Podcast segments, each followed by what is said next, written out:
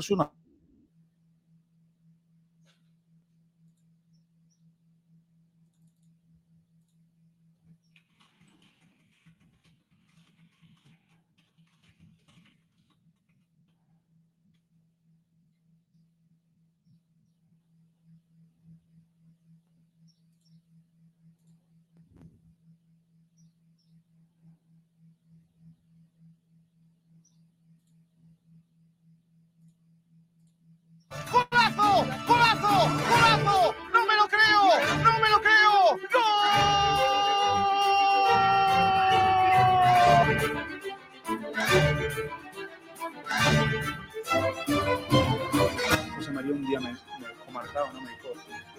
objetivos, claro. que Es, primero, salvar la empresa, salvar el Málaga, la entidad, y después salvar la categoría.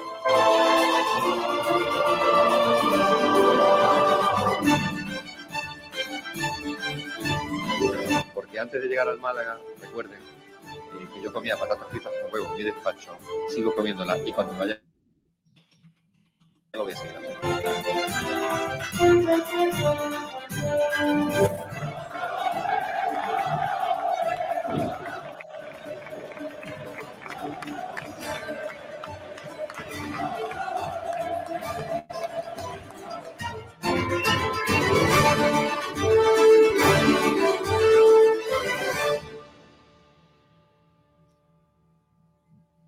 Hola, ¿qué tal? Saludos a todos y bienvenidos un día más a Frecuencia Malaguista.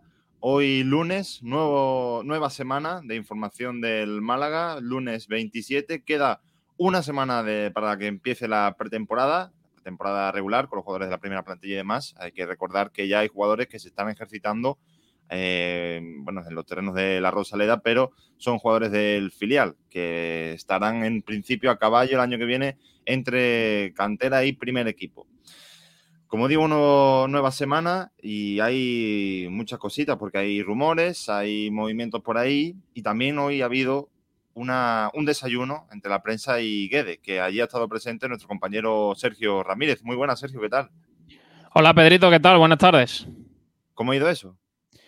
Bueno, pues eh, charla que ha comenzado a las 9 de la mañana entre Pablo Guede, acompañado por la dirección deportiva, acompañado por Manolo Gaspar y también por el eh, administrador judicial, José María Muñoz. Y bueno, pues charla con la prensa donde se han tocado todos los temas de, de actualidad, donde se ha hablado de, pretemporada, donde se ha hablado, hablado, de fichajes no en nombre propio, sino un poco en la, en la idea que tiene el, el, la dirección deportiva, la idea que tiene, que tiene Guede. No se han hablado, evidentemente, nombres de fichaje que no, que no estén cerrados, pero eh, el Málaga cuenta que hoy posiblemente vaya a haber eh, anuncio oficial de un nuevo fichaje, el que vaya a ser el tercero. No está cerrado, se pretende cerrar en el día de hoy y anunciarlo. Se ha hablado también, evidentemente, del, eh, de las, del tema de camisetas de la marca Hummel.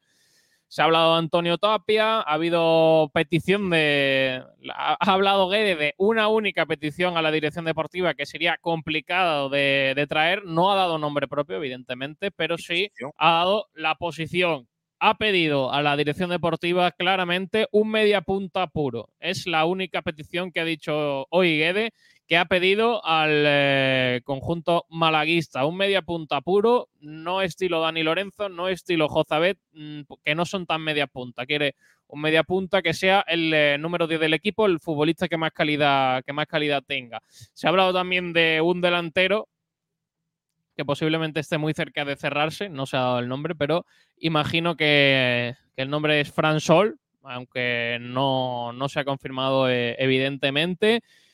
Y bueno, pues la verdad que ha sido interesante para tratar todos los temas. Se ha hablado también de, de economía, del límite salarial y demás. El Málaga, según José María Muñoz en sus palabras, ha dicho textualmente que podría ser la décima economía de la segunda división, más o menos, eh, para la próxima temporada. No hay noticias sobre el tema sobre el tema Horta, está todo parado y de momento la dirección deportiva no cuenta con ese, con ese dinero para planificar el, eh, la temporada. Y también se ha hablado de una, de una línea eh, o de una estrategia que sigue Pablo Guede, Manolo Gaspar y José María Muñoz para, eh, para tener una línea y para saber cómo quieren conformar la plantilla. Ellos lo tienen muy claro, dicen que cuando acabe la, el mercado de fichaje esté la plantilla confeccionada, todo tendrá sentido en ese plan que están siguiendo con, con, eh, con ese fichaje. Se ha hablado también del, del, estilo de fichajes, que son gente, bueno, experimentada, curtida en la categoría. Y bueno, pues esa es un poco la idea que tiene, que tiene Manolo Gaspar para confeccionar la, la plantilla con no tanta gente joven, sino gente un poquito más experimentada. Se ha hablado también de Brandon Thomas, eh, que ahora también es, es, un tema importante porque ha dicho Manolo Gaspar que es imposible eh, retenerlo porque económicamente la operación ahora mismo no es, eh, no es viable para la economía del club. No es un futbolista que esté al alcance de poder, de poder ficharlo. Sí era, era posible la temporada pasada tras rescindir con Osasuna, pero esa temporada no va, no va a poder eh, seguir. Y prácticamente de los nombres del año pasado, el único que, que se habla eh, es eh, Febas, del que parece que no se va a poder ejecutar la opción de, de compra y se va a complicar la operación. La idea que se lleva hablando de todas las semanas es intentar que, que venga libre, pero a día de hoy el, el, Málaga no se va a poder permitir eh, ejecutar esa compra de 350.000 euros por, eh, por Febas. Y bueno, eh, la verdad que hay muchísimos temas de, de los que hablar y bueno, tenemos todo el programa porque ha dejado, ha dejado cositas, ha hablado también de Antonio Tapia. Así que, bueno, eh, ha, sido, ha, una charla interesante en la que, en la que se ha comentado todo, toda la actualidad y en la que, y bueno, en la que mm, han estado presentes todos los, todos los periodistas de todos los, medios. Y el Málaga transmitió también esa, esa idea. Se han hablado de camisetas. Hay, hay, un montón de temas de, lo, de los que tenemos que hablar. Y Sergio ha hablado, ha dicho que de si se ha pasado por los entrenamientos a ver los chavales. Sí, Guede llegó la semana pasada, ha estado en, en, entrenamientos y vamos, ha hablado también de esos, de esos canteranos, dice que están muy contento con ellos, que le planteó el otro día, el jueves, un trabajo físico súper duro y que los chavales respondieron muy bien. Ha dicho, sobre todo, dos nombres propios que le ha sorprendido cómo han llegado tras el, las pequeñas vacaciones, que son Kevin Medina y Aitán, se ha sorprendido Pablo Guede de cómo han llegado eh, en, en, en, buenas condiciones físicas, en un planteamiento totalmente distinto al de la temporada anterior y sobre todo mucho más centrado, porque tuvieron una charla la pasada, al final de la pasada temporada eh, con Kevin sobre todo y le dejó las cosas, las cosas claras y parece que, que ha llegado con muchas ganas del, del inicio de la pretemporada y ha visto a los chavales con mucha predisposición, ha subido a Murillo. Murillo, por ejemplo, esto también con, el, con, con, este entrenamiento del primer equipo. Ha subido también a Musa, ha subido a Ale Rico junto a Dani Lorenzo, junto a Musa, junto a Kevin, junto a todos estos que están entrenando y que para Pablo Guedes son uno más en la plantilla. Van a tener ficha del, del filial, pero para Pablo Guedes no va a haber ningún problema porque los va a contar como jugadores de la plantilla. La idea es eh, mantenerlos con ficha del filial para tener una plantilla de, esas, más allá de esas 25 fichas profesionales.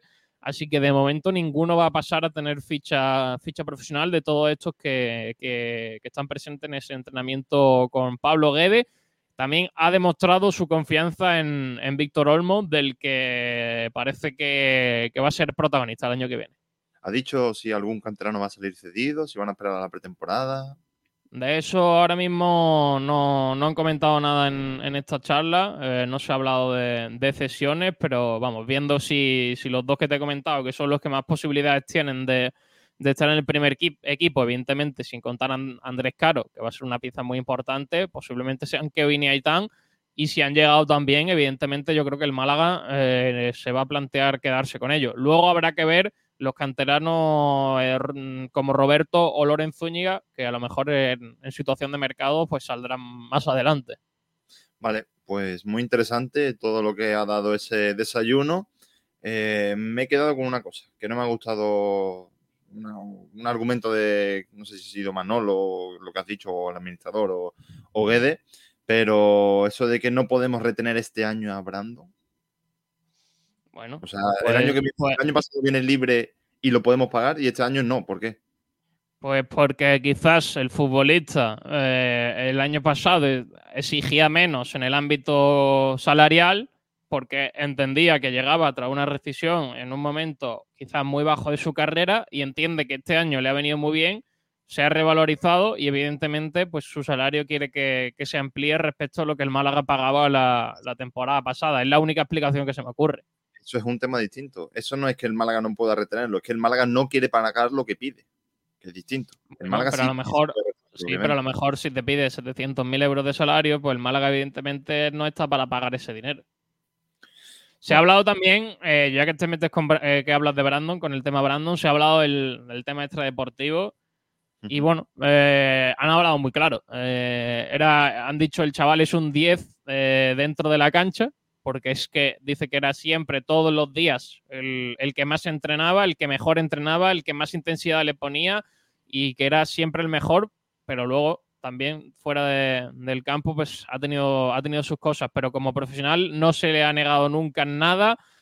todos los días a entrenar, nunca ha faltado, siempre ha sido el que más. Incluso dice que cuando un partido que cumplía sanción y no podía jugar, no me acuerdo cuál era, eh, le dijo, eh, o te puedes ir con el grupo de los suplentes o te voy a poner de lateral derecho, que es el único espacio en el que, en el que puedes jugar.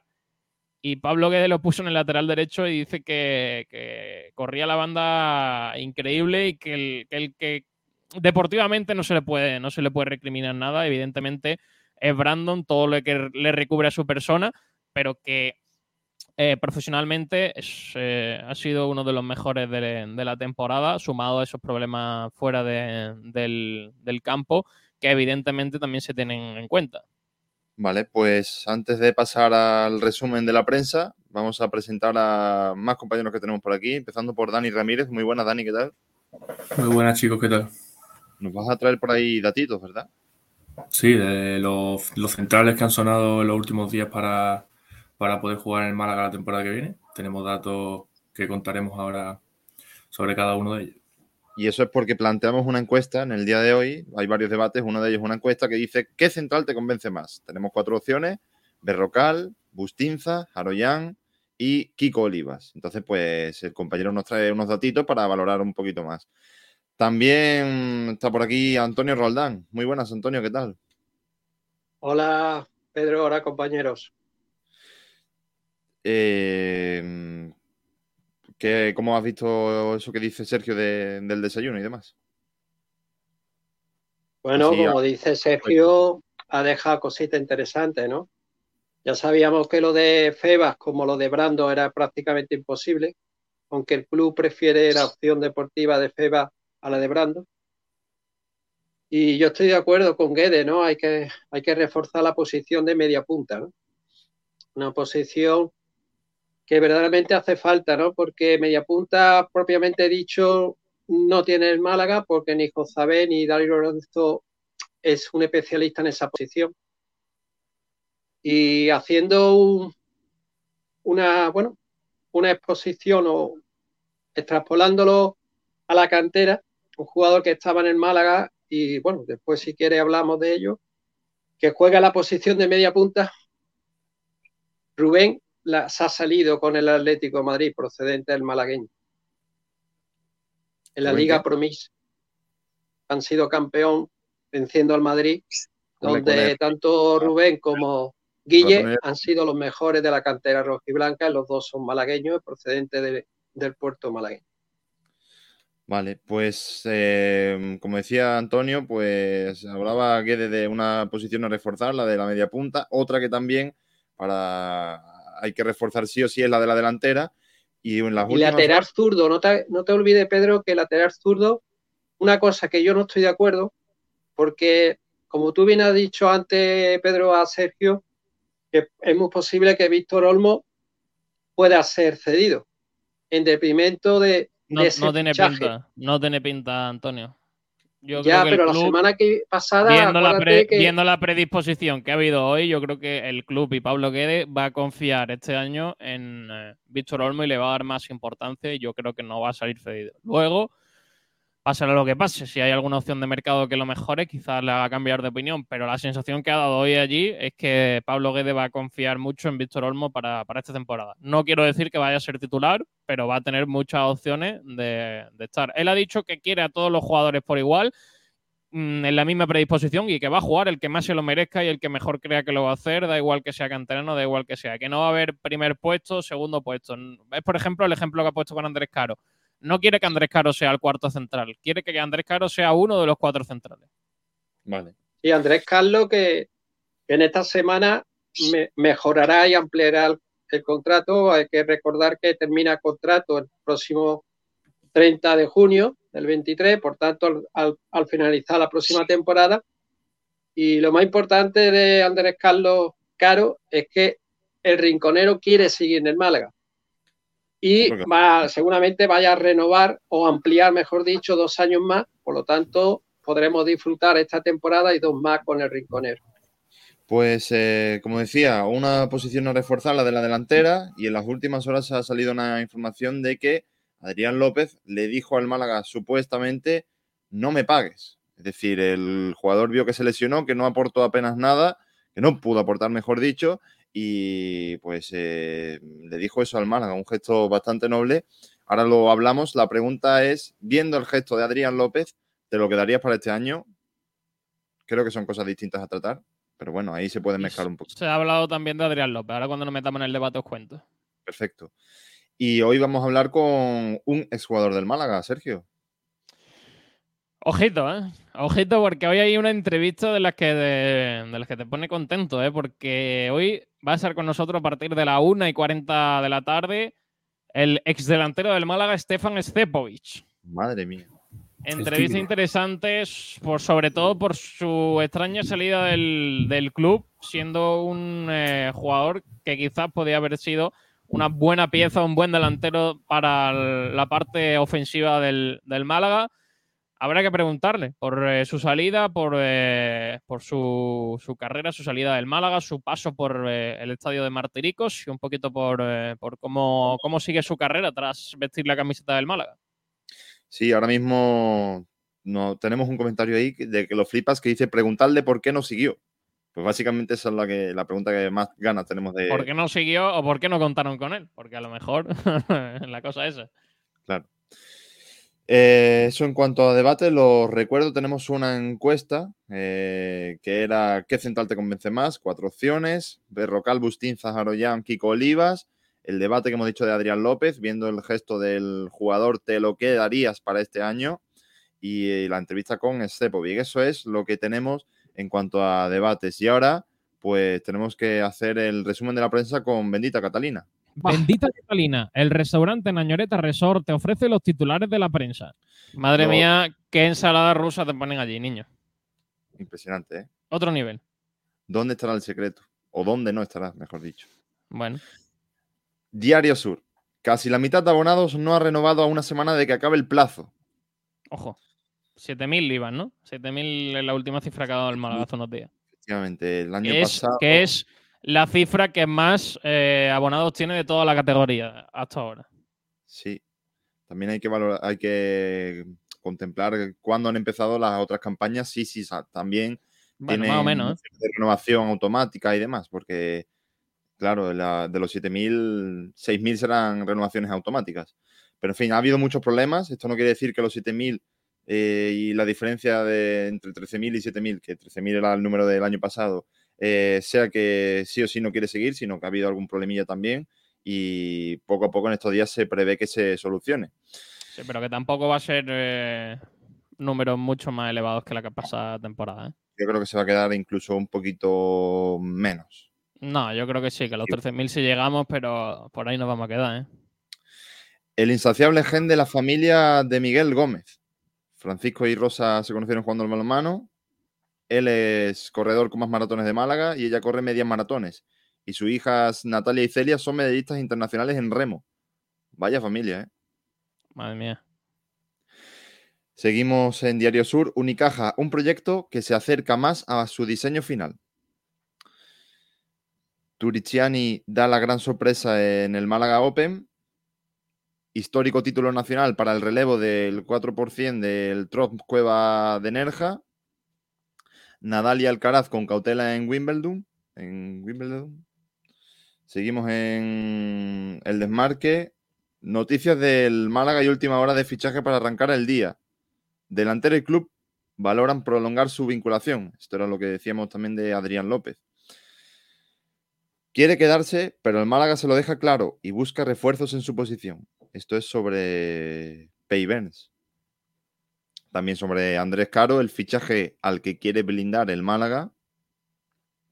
Una despedida que se ha dado en estos últimos días, en estas últimas horas, concretamente ayer, Paulino, que bueno, puso un comunicado de que fichaba por el Pachuca y también dejó una- unas breves líneas para su despedida del Málaga, en la que, bueno, entre otras cosas, ha dicho que ha sido un orgullo.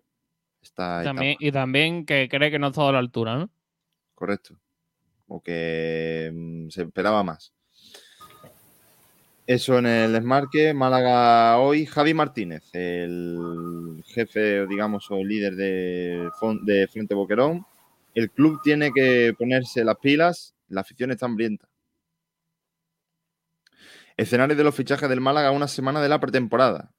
Ahí también hablan algo, por ejemplo, de Adrián López, que ahora sobre él mismo dice lo que comentábamos. Adrián López al Málaga. No me pagues. Sobre Paulino, no pudimos estar a la altura de lo que exige la Rosaleda. Efectivamente, eso que decía Sergio. Brahim, Isco, Juanmi, Castillejo, Portillo, un curso regado de títulos para los malagueños. La renovación de Andrés. El Málaga negocia con Andrés Caro su ampliación de contrato. Últimos avances en la construcción de la Academia del Málaga. Rubén Yáñez en Málaga mientras se espera el acuerdo con el Getafe. Posiblemente este sea lo que comentabas, ¿no, Sergio? De que había un jugador por ahí a punto de cerrarse. Yo creo que no es el que va a hacerse hoy. ¿No? Porque, bueno, al final la cesión con el Getafe tiene todavía que negociar. Y si se va a cerrar hoy es algo que esté muy avanzado. A mí me da mm, opinión, no información, pues evidentemente no han dicho el nombre. Yo creo que va a ser Bustinza. Puede ser. Bustinza, sí. O Fransol también. Bueno, Fransol yo creo que se va a retrasar todavía un poquito más. Eh, Víctor Gómez, cerca de la casa de Horta. Y es porque parece que va a salir cedido con opción de compra al Braga. Ojo. Pues el jugador que está cedido de esta temporada en el Málaga, que parece que no va a jugar el año que viene en el español, como pretendía hacer. Pasamos a la opinión de Málaga. Cambio de registro los fichajes del Málaga. Esto está también lo que comentamos del perfil de futbolistas que se busca y que se está adquiriendo. El Málaga perfila su nueva columna vertebral, Bustinza y otro central, como mínimo. Otro artículo por ahí de la, también influye en la columna. Pablo Guede tendrá un encuentro esta mañana con la prensa. Esto publicaban antes del mismo desayuno. Y sobre la campaña de abonados, el Málaga cuenta ya con 7.000 abonados. Y esto es todo lo que nos trae Bendita Catalina con el resumen de la prensa. Bendita Catalina, el restaurante Nañoreta Resort te ha ofrecido los titulares de la prensa.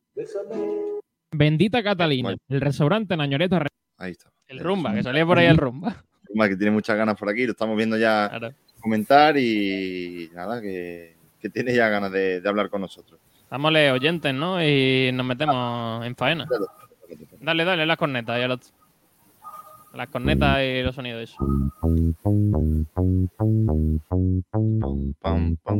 Aunque no esté Kiko para, para ponerla, nosotros la ponemos. Esta, esta es la semana del hashtag Kiko no, ¿eh? Correcto. Dale, dale. ¿Dónde están? ¿Dónde están las trompetas? Están todavía viajando por la carretera, a ver si llegan las trompetas. Ahí, ahí están, ahí están.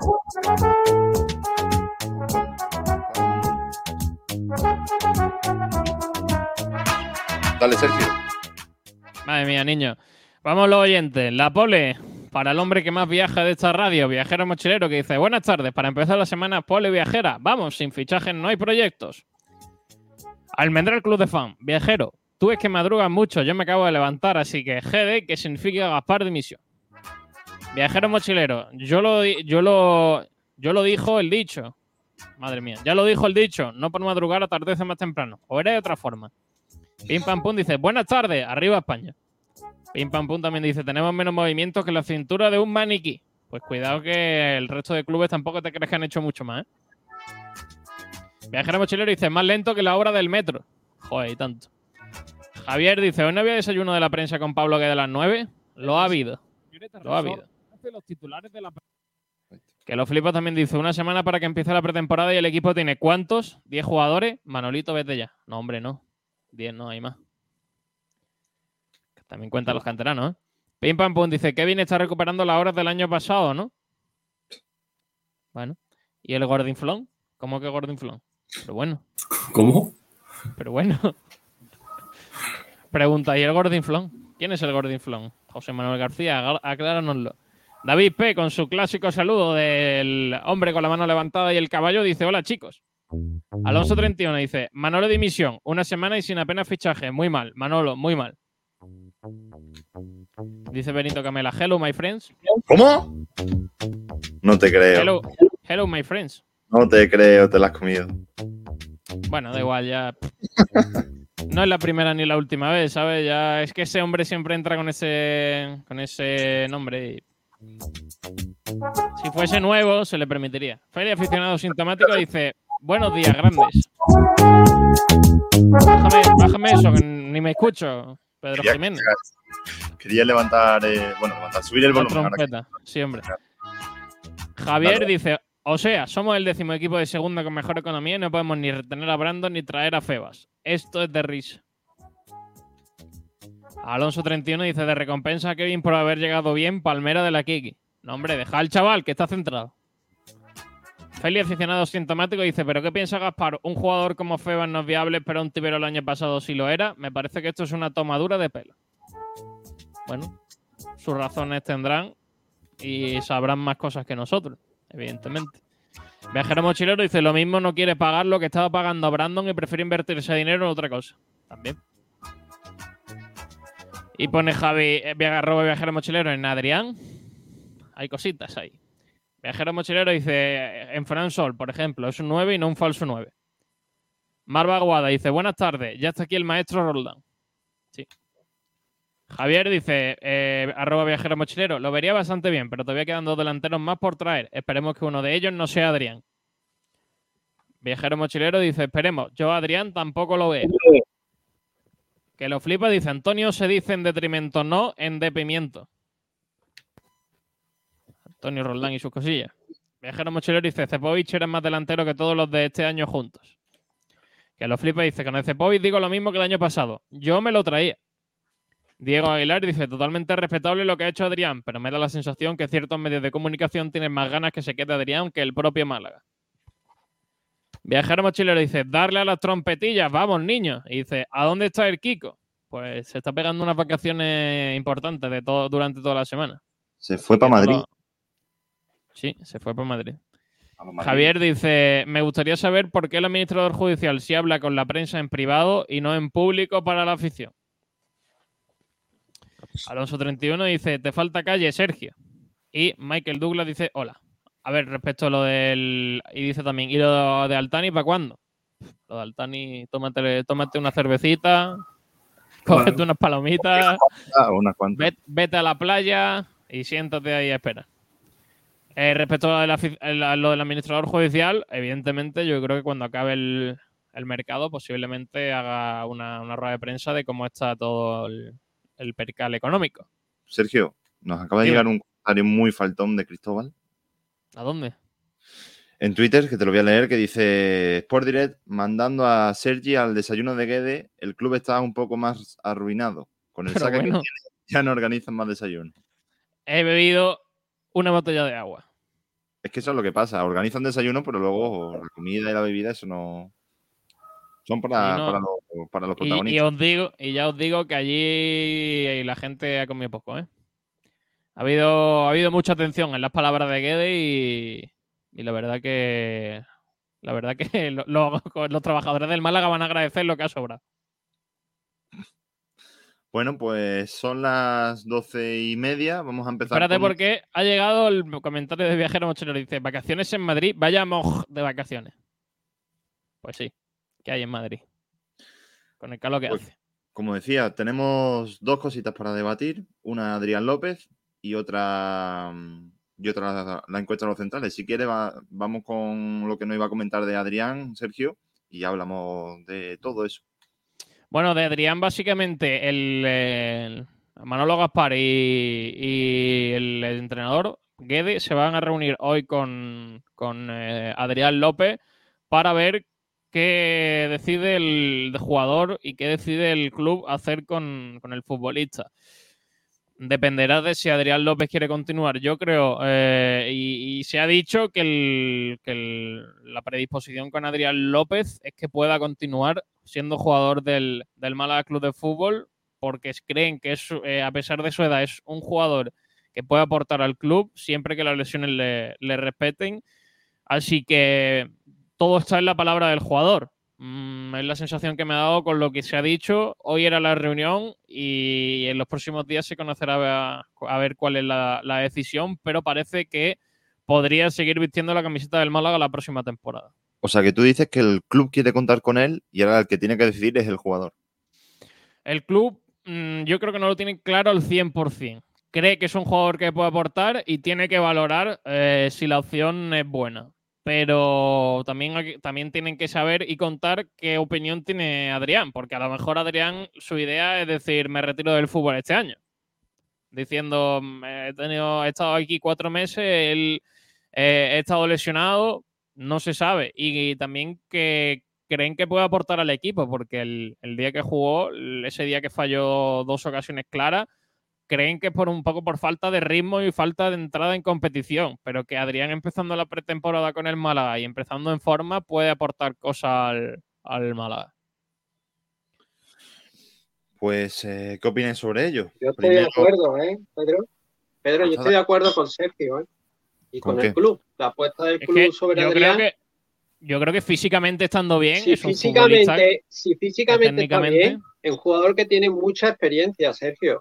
Eh, que bueno, técnic- que y técnicamente es muy bueno. Es bueno para, claro, y es bueno para los canteranos, a Loren Zúñiga, que le puede aportar también toda A mí su me parecería- A mí me parecería un error, porque sería otra vez entrar en el mismo tema de las lesiones.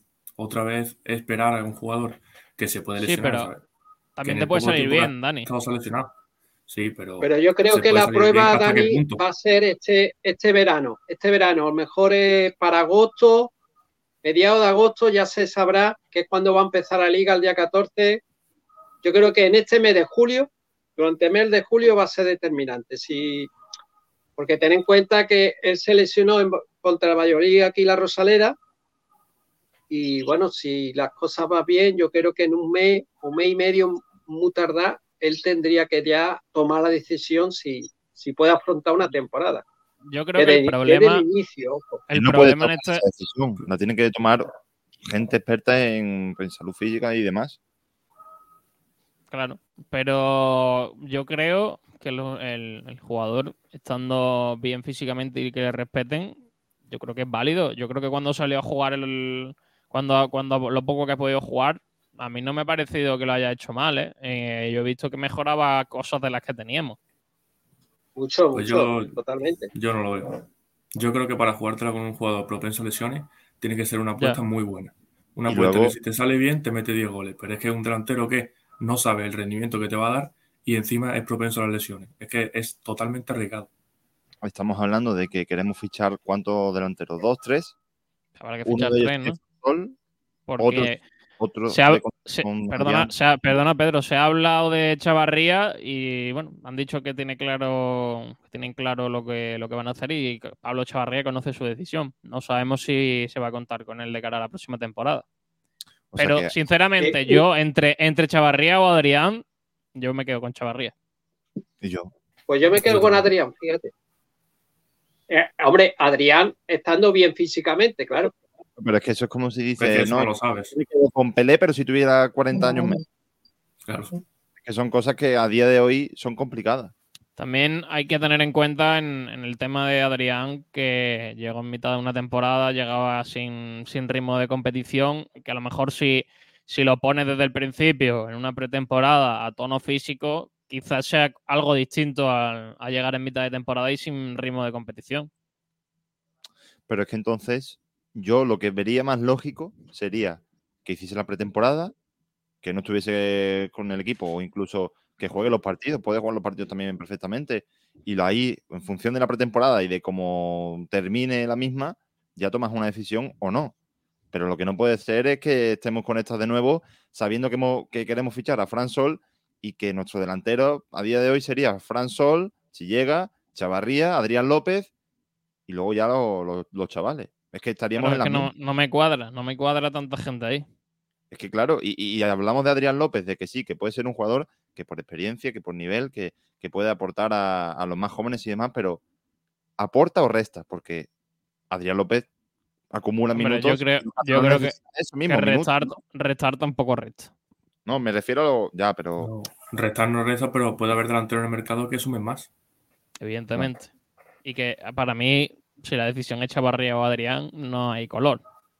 Sí que Chavarría este año estaba mal, pero a mí los últimos partidos me ha dejado con ganas de mm, ver eh, cómo empieza la próxima temporada, ¿eh? porque a mí me ha parecido que ha sido bastante, bastante válido y que ha dado un buen nivel en los últimos 3-4 partidos donde no ha marcado, pero hay que tener en cuenta que también se le han anulado dos goles fuera de juego, pero que a mí me ha parecido que lo que aportaba en el campo, mm, si llega a ese nivel y puede coger una continuidad y las lesiones le respetan, Chavarría creo que puede ser un buen jugador para el Málaga.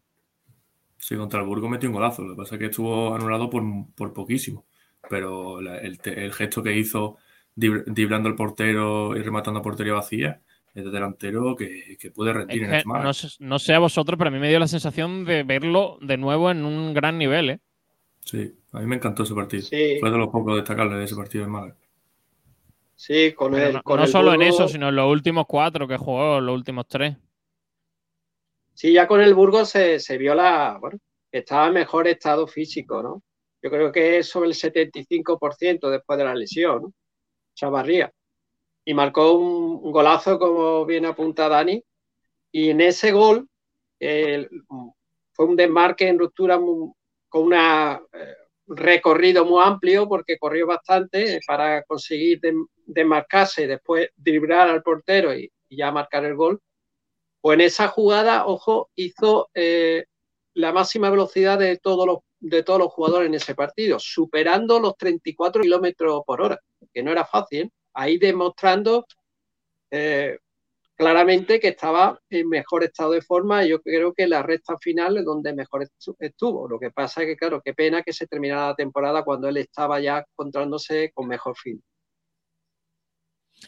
de todas formas, volvemos a lo que intentaba plantear antes, ¿no? O sea, venimos de una delantera poco goleadora, donde hemos tenido jugadores que sobre todo por lesiones no han podido aportar mucho, en el caso de Chavarría, en el caso de, del propio Adrián que llegó en invierno, o incluso Secu, que también estuvo bastante tiempo lesionado, y queremos meternos en lo mismo. ¿No, ¿no consideráis uno de los mayores errores? Sí. Sí, sí, sí. Yo creo que hay que buscar otra cosa. Si, no queda otro remedio, pues bueno, quedarte uno de los dos, Chavarría o Adrián, que, si le respeta las lesiones puede rendir, pero otra vez reincidir en lo mismo con dos jugadores que se pueden lesionar, es volver a cometer los errores, esos errores que Manolo decía en la rueda de prensa que no quería cometer. Pues este es uno de ellos. Ya, pero tiene pinta de que la economía del club no ha mejorado tanto, ¿eh? Pues es que eso es una patraña. Mira, una de las cosas que más de acuerdo estoy con Miguel Almendral es que eso es una de las patrañas que parece que nos la que tienen que quitar, pero de aquí a cinco años. ¿Cómo puede ser que cada año vayamos a mejor y sigamos pensando, no, es que por economía no podemos acceder a, tal jugador, o es que no podemos estar en tal posición? Eso es una patraña, porque es que, por ejemplo, ¿qué es lo que ha dicho hoy del presupuesto, Sergio, eh, Guede o, el administrador? Que puede estar en el décimo, décimo segundo lugar, por ahí anda. Con lo cual, estamos entre los 10 mejores, por ejemplo. ¿Qué pasa? Que ya tenemos que decir, no, es que pobrecito el Málaga no podemos aspirar a, esta operación porque es que no tenemos poder adquisitivo. Pues no es así. Otra cosa es que el club quiera hacerlo. Y eso sin contar lo que puede llegar de Horta, que subiría bastante el límite salarial. Claro, es que. Por ejemplo. Es que eso Yo no, no, se veo, puede no veo nada, no veo nada lo de Horta, ¿eh? No. No ves nada. Es lo, porque- es- es lo mismo, es lo mismo de todos los años, tío. Horta se va a vender, Horta se va a vender, Horta se va a vender, el Málaga tiene no sé cuánto, va a llegar 20 millones, van a llegar 20 millones y todos los años pasa lo mismo. No, ya sí, ya sí se hace. Yo Bueno. creo que nunca, nunca ha estado tan avanzado como, como este verano. Este verano se lleva hablando mucho tiempo con ofertas Yo- que Yo digo según que el, cuentan son reales. el- el club ahora mismo no cuenta con ese dinero y que, Es lo que lo Claro, es lo que tiene que Y- hacer. Tiene que y si le llega, le- si le llega, le llegará, y si no le llega, no le llegará. Y yo creo que si va a llegar, no creo que influya de lleno en este mercado. ¿eh? Sí, sí, sí influye que- y que Hombre, llega. Si llega, si llega que llegue, que llegue dentro de dos o tres semanas máximo. Es decir, para mediados de julio el tope. Para Es que, que a mediados de julio está la tiempo plantilla para, para prácticamente poder, eh, hecha, Roldán. para tener un margen de maniobra. No, hay Sergio. tiempo. A mediados de julio sí. ya, ya, para- pero es que para- también el presidente del, del Sporting de Lisboa es muy duro y, y Y, me que parece quizás, bien. y que quizás dentro del contrato haya cláusulas de no sé qué y pueden pagar un año después. No, no conocemos lo que Hombre, hay tú ahí. en Es que cuenta- al final, Claro, es que ten en cuenta que no se sabe con, con certeza el porcentaje que se lleva el Málaga, pero con que se lleve el 33%, el Sporting de Lisboa ya de esos 20 millones, pues ya eh, el 33% sería aproximadamente 7 millones de 20 millones. O sea que se quedarían 13 el Sporting de Lisboa. Por entonces el Sporting de- de Lisboa, el presidente hace muy bien eh, agarrarse a la cláusula de rescisión que son 20 millones, porque sabe muy bien que de esos 20, 7 se lo lleva el Málaga, por tanto solo se queda 13. Entonces no quiere regatear con el Benfica. Y más todavía que el Benfica, eh, bueno, pues ha ingresado con Darwin 80 millones más 20 incentivos con el traspaso al Liverpool. O sea que, con más razón, dices, tú quieres a, a Ricardo Horta, pues suelta la pasta y suelta la cláusula que te ha dado Liverpool 80 millones. Que menos Yo que me dé por mi, por mi jugador 20, que el Málaga se va a llevar 7 de 20. La sensación que me da es que el presidente de- del Braga quiere sacar el máximo rédito económico y que no se lleve una cantidad irrisoria. Es decir, que si eso, es, si eso ocurre es porque haya incluido pues otra, otra por ejemplo, otros jugadores o, o otras fórmulas, ¿no? Pero lo que no quiere es regalarlo y que no saque nada por un jugador que ha marcado No, historia en el club. y sobre- y sobre todo que el- sobre todo que el Benfica tiene pasta.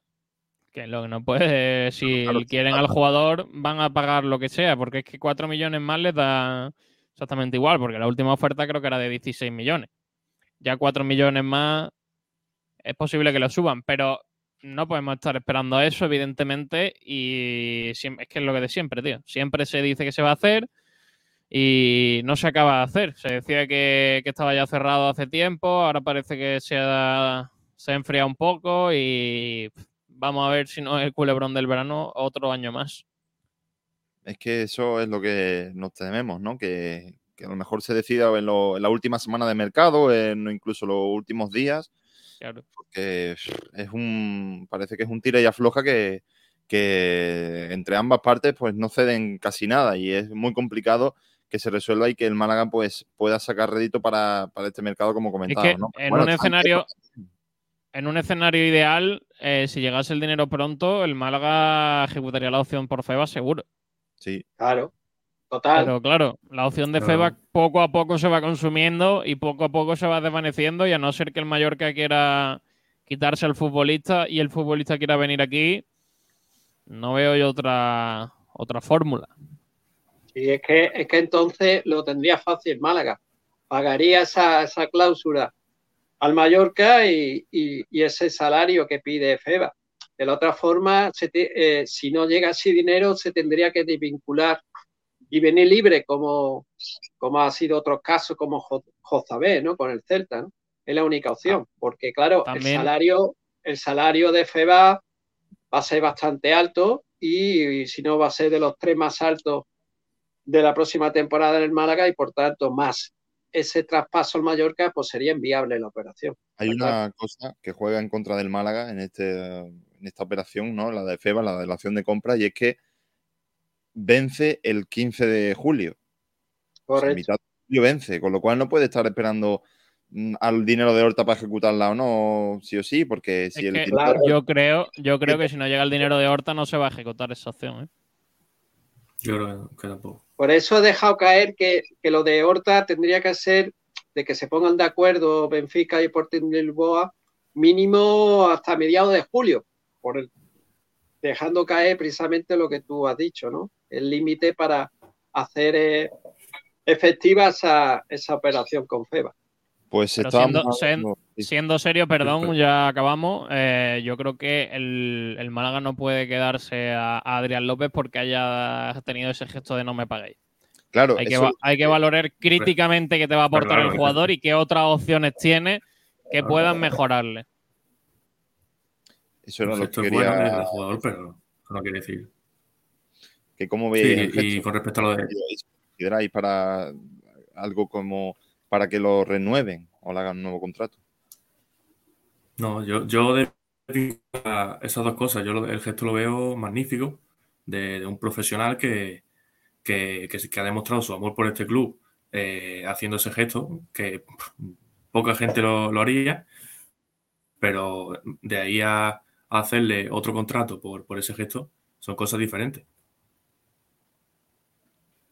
¿Lo demás? Antonio. Bueno, yo, yo creo que es de todo, ¿no? De todo un poco. Yo creo que el club mira más, más allá de ese, de ese gesto, ¿no? Eh, está claro que cualquier jugador, y más como está el, el fútbol de esa forma tan profesional, pues no haría prácticamente, yo creo que no supera ni el 5%, ¿no? De jugadores que harían ese gesto, ¿no? Eh, recordamos al oyente que después de la lesión en la Rosaleda frente al Real Valladolid, pues bueno, pues dijo al club que no, que no me pagara más, ¿no? Lo que queda de, de resto de temporada. Pues eso es, es para bueno, pa quitarse el sombrero. Pero aparte de eso, yo creo que el club ha visto el esfuerzo que ha hecho el, el jugador asturiano para recuperarse y bueno, y, Y sobre todo va- valorar que es una apuesta que, que si físicamente está bien, es un jugador Claro, es que, es puede es- dar mucho. ¿eh? Hombre, y además ten en cuenta que, que no es la, es la segunda etapa de Adrián López y Adrián López venía aquí con muchas ganas, ¿no? Recordamos que la primera etapa y única, desgraciadamente, fue cuando lo cedió el Depor. El Depor, sí, en, el, en la temporadón, 0809. Temporadón, que de- claro, que después fue al Depor y después al Atlético de Madrid, gracias al gran paso que hizo aquí en Málaga y él pues tiene mucho cariño a la afición y al Málaga. De hecho, si no llegase por una re- recaída de la lesión, eh, Adrián López hubiera firmado en enero y no, en- no es casi en finales de febrero como vino al final. Sí, porque estuvo ese periodo eh, haciendo el entrenamiento y luego ya sí se le es. hizo se le hizo la ficha. Bueno, vamos a ver. Mm, en los próximos días se va a to- se tomará la decisión y vamos a ver qué quiere hacer el Málaga con, con Adrián López y a ver qué sale de esa reunión que se va a producir hoy en, en la Rosaleda. Yo también estoy con Dani en que hay que separar gesto y, vinculación profesional, ¿no? Porque es verdad que el gesto de, de- de Adrián es muy, muy bueno, es considerable, pero de ahí a hipotecarte en una nueva ficha, en una posición en la que es crucial que esta temporada te ha salido mal y la que se supone que no quieres cometer los mismos errores, pues eh, me parecería precipitado que por un gesto de buena fe se haga eso. Pero bueno, ya, mm, ya habrá que ver si hace la pretemporada, si no, qué tal ha ido la reunión de, de esta tarde, ¿no? Es cuando se reunían el jugador y, y club, ¿no, Sergio? Eh, no, era por la mañana. Por la mañana Ah, estaba a lo largo a lo largo del día. No se especifica ahora, pero tenía pinta de que iba a ser eh, por la mañana. Vale, pues. Por cierto, el Málaga eh, ha especificado con datos de, tem- de pretemporada que están preguntando por ahí los oyentes. Ahora avanzamos también todo lo que se ha hablado porque de la pretemporada prácticamente han dado todos los detalles de lo que va a ser eh, la preparación de, de la nueva campaña. Vale, pues mientras eh, vas buscándome los comentaristas por ahí por YouTube y demás, leo Twitter a la pregunta de si te quedarías, Adrián, eh, para este año viendo el gesto. Iván Anaya se ríe y dice, la pregunta en sí es un chiste. Vito, ya estamos intentando que suene factible y maravilloso este fichaje desde los medios. No ni nada. Antonio Málaga, no, gracias. Paco Vivar, no, rotundamente no, que no somos una puñetera ONG. Es que estas cosas no deberían ni pensarse siquiera. Adiós y que lo recoja cualquier municipio de tercera federación. No, hombre, no. Cantaruti, esta es fácil. No. Dicano también dice no. Malaguista 57, nunca, no, se de- no sería tropezar dos veces. Cinco barras. Esta pregunta es ofensiva. Que lo flipas. No, está acabado y lo que quiero en mi equipo son futbolistas. Yo el año pasado me saqué el film malaguista cuando ni vivía en Málaga. Le regalé 30 euros al club. ¿Os parece que me tendría que contratar Manolito? Malaguista, el que ha escrito este tuit supongo que se, está, se estaría riendo mientras tecleaba. Pero bueno. Solo Málaga, obviamente no. Barbarroja, y gastar una ficha, no lo entiendo. Flor de la Costa del Sol, es un gesto que le honra, pero Adrián ya es un exfutbolista. Josema, difícil decisión. Calidad y saber de, y dónde estar en el área no se pierde. Ahora, las lesiones y el tono físico es una incógnita. Ya, eh, yo, si sobran fichas, me lo quedaba. Mira, ahí Josema opinaba distinto. Ahora otro Josema, en este caso José Manuel, dice, al menos le daría la oportunidad de hacer la pretemporada y luego entre él y el entrenador que decidieran si está en condiciones de competir o es mejor que lo deje definitivamente. Rodri, no, y también se reía. Un malaguista cualquiera, ¿en serio? En cualquier club serio esto no habría ni que valorarlo. Basta de amiguismos, enchufismos y devolución de favores en el Málaga. Blanquiazul, cobrando por partido jugado, sí. No, hasta qué punto no sé hasta qué punto se podría hacer, pero no, no es mala. El tema es que la ficha la ocupa, juegue el partido o no. Rodrigo Martín, evidentemente no. Por muy chachi que sea el intento, no se vale. Igual debe plantearse otra cosa el Chavea. Y este último de Iván Nández que dice no. ¿Qué dicen por ahí los oyentes, Sergi? Pregunta, dice Viajero Mochilero, el club es listo. Dice lo del desayuno para que la gente vaya sin desayunar. Así los pilla, con poca energía y con ganas de pillar puertas para desayunar. Hombre, porque te ponen ayer el desayuno. El club en esas cosas, mira los pequeños detalles. Dice, pero ¿por qué tiene que depender de Adrián su continuidad? Es que es vergonzoso. No es que dependa de Adrián su continuidad, sino que se iban a reunir todas las partes y van a conocer cuál es la idea de Adrián para esta temporada. Que a lo mejor si quiere retirar, pues no, no hay nada que hablar, pero evidentemente si no saben eh, qué quiere hacer Adrián, al final también depende en parte de él si quiere seguir o no jugar, al fútbol o no. Así que era una reunión y evidentemente no va a decir Adrián sí, quiero seguir y, y el Málaga va, va a firmarle porque Adrián haya dicho que sí. Dice, ¿somos una ONG? Pues no. Dice, se puede decir que ir a uno de estos desayunos es como ir a un restaurante pijo de plato grande y poca chicha. Al salir te tienes que ir a comer a un restaurante normal. Javier dice, pero que físicamente no va a estar bien. Que no nos vendan la moto, que eso ya lo hicieron en el mercado de invierno. Es un jugador que de- desde que llegó estuvo lesionado. Ni experiencia ni leches. José Manuel García dice, lo de Adrián es una broma, ¿verdad?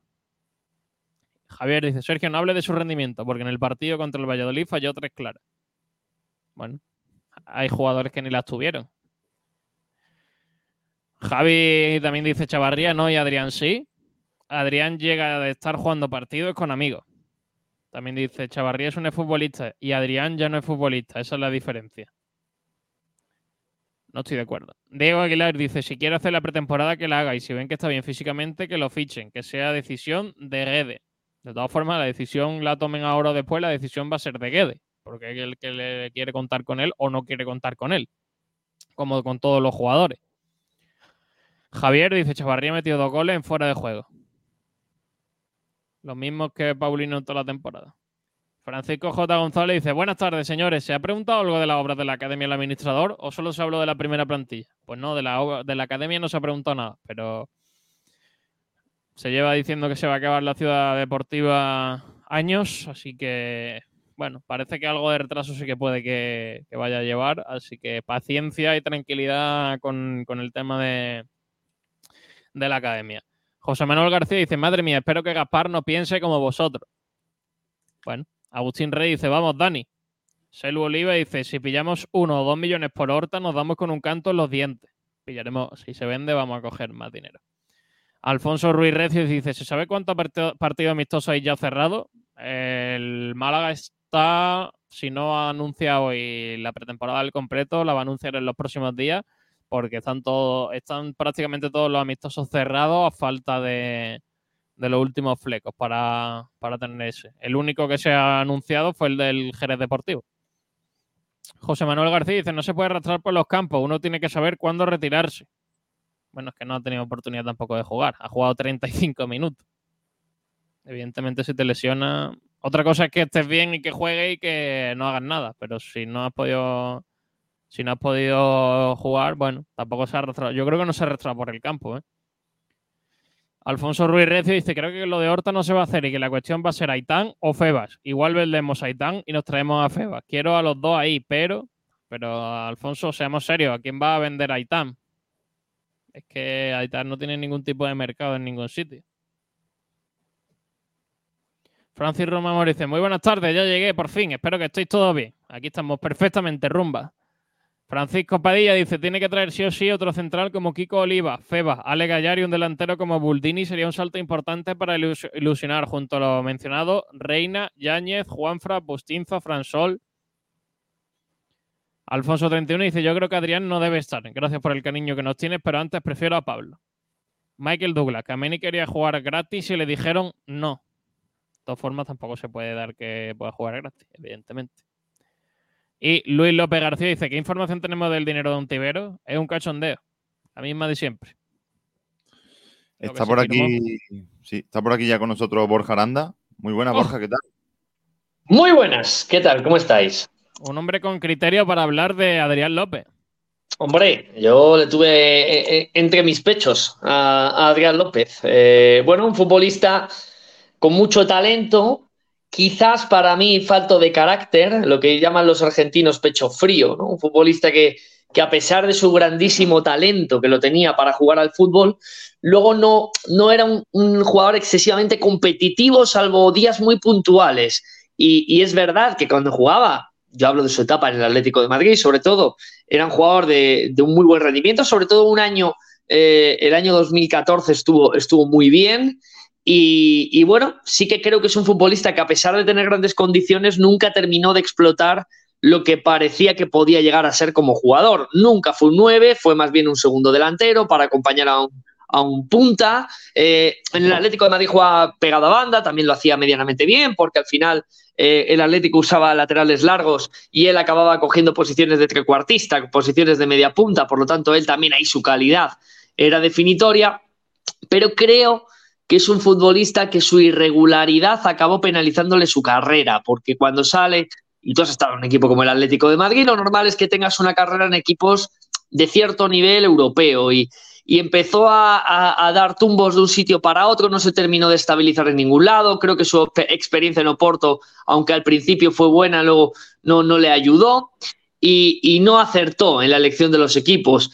Eh, en cuanto al nivel de Adrián, cuando ficha por el Málaga, es un, es un delantero que, ha sufrido lesiones importantes, que, que ya no estaba en su mejor momento físico y quizás él estaba esperando cuando sale de Osasuna, cuando sale de Pamplona, una oportunidad en primera división de algún equipo, eh, decide no tener prisa y al final eh, suele pasarle a muchos futbolistas que cuando no llega esa oferta se empieza a frustrar, se empieza a relajar y al final ya no te planteas realmente nada hasta que te llame un club que, te ofrezca algo que te pueda motivar.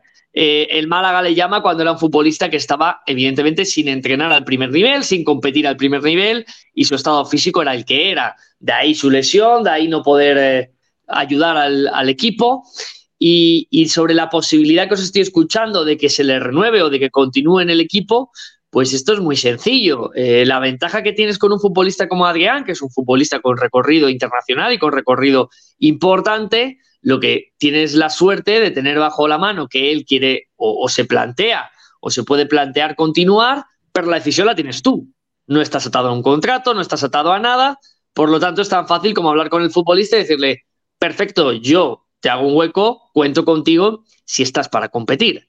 Si no estás para competir, pues entonces yo no te voy a dar ese hueco, busca a lo mejor una categoría inferior, busca otro tipo de club si quieres seguir rindiendo, pero en el Málaga a lo mejor no. Siempre temporada, él está entrenando y el entrenador ve que da nivel y que, y que mejora lo que tiene, pues evidentemente es una opción de mercado que el Málaga no se puede cerrar, además teniendo sobre todo eso en cuenta, que decide el Málaga Club de Fútbol, no decide el futbolista. No es el caso de un futbolista que ha renovado, que se ha lesionado, pero tiene contrato y sabes que no te va a dar nivel y te lo tienes que comer si él no se quiere marchar, ¿no?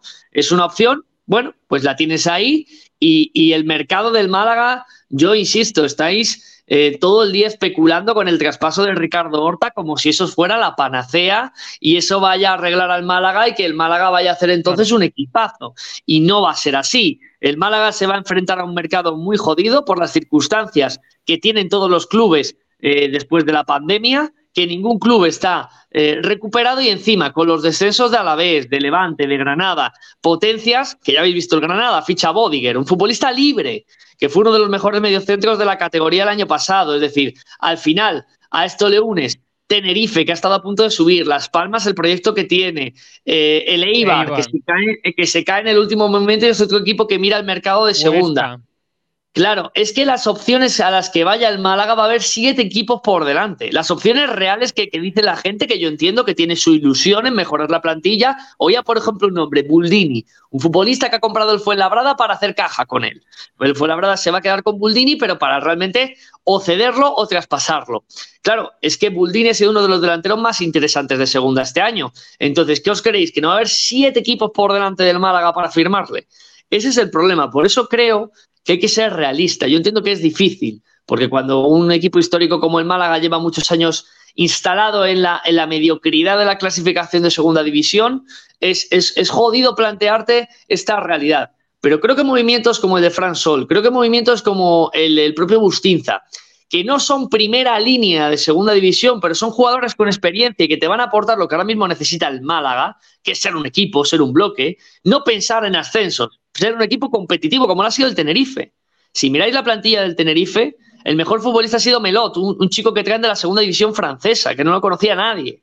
Entonces, luego es el Gallego, que viene ya, pues veterano, pasa de vuelta, se traen a Mario de Portugal, pero, pero no son grandes futbolistas. Tú coges a cualquiera del once del Tenerife y salvo Mellotti, quizás Soriano, que estuvo en el Málaga, no los pondrías en ninguno de los equipos que han estado en el playoff de titulares.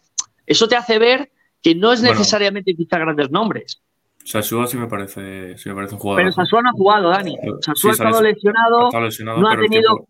Claro, no ha tiene calidad, tiene calidad para ser un futbolista importante, pero no ha participado, porque es un futbolista que se ha pasado el año arrastrando una pubalgia y arrastrando una lesión. Entonces, yo hablo del 11 con el que el Tenerife ha ido compitiendo hasta el playoff, incluida la final del playoff, ¿no? Pero eso te quiere ver el trabajo del Tenerife que en segunda división no es necesario tampoco fichar grandes megacracks es ajustar un equipo con futbolistas que conocen la categoría y que te hacen competir. El aficionado del Málaga tiene que pensar que el Málaga ha sido el primero de los peores equipos de la liga, porque el resto han bajado. Es decir, de la Liga Smartbank, el Málaga es el, más malo de los que se han quedado.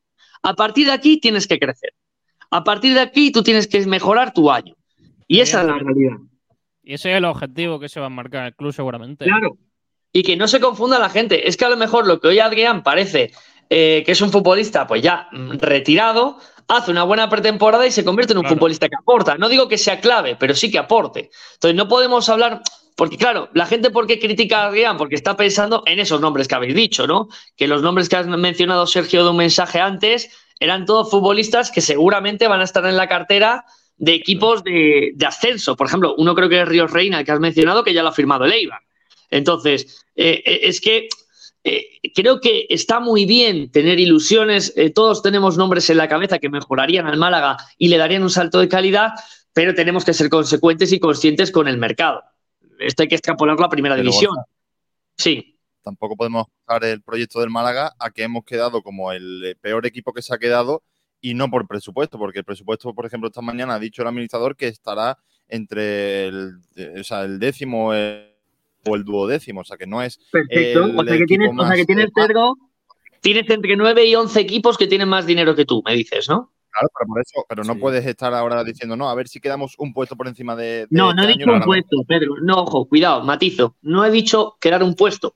Digo que tú partes esta temporada como que has sido el peor equipo de los que se han quedado en segunda división. Entonces, todo lo que tienes que hacer es crecer. Crecer no es quedar decimosexto. Crecer es salvarte cómodamente y quedarte en una posición de no sufrir durante la temporada. Que resulta que haces un buen año y haces una buena recta final y te metes de playoff ahí de tapadillo. Pues oye, fenomenal. Pues un exitazo para el Málaga. Pero la realidad es que el Málaga, de donde viene, su objetivo tiene que ser mantenerse sin problemas, sin apuros y competir. Que luego a falta de 10 jornadas te puedes meter y luchar por un playoff. Magnífico, vamos a por ello. Pero la realidad es esa, tú tienes que ser consecuente de dónde vienes. Es como el Eibar, el Eibar viene de pegársela en el último partido de liga. El objetivo del Eibar evidentemente no va a ser meterse en playoff, ni va a ser meterse en, en mantenerse, el objetivo es ascender. Es así. Y que sobre todo, mm, no sé si estáis de acuerdo, pero cada vez hay una brecha más grande entre los equipos de arriba y los equipos del resto. Es decir, cada vez la segunda divi- división está mucho más dividida entre eh, los que son más poder, con más poderío económico y luego los que están en medio tabla y los que están abajo.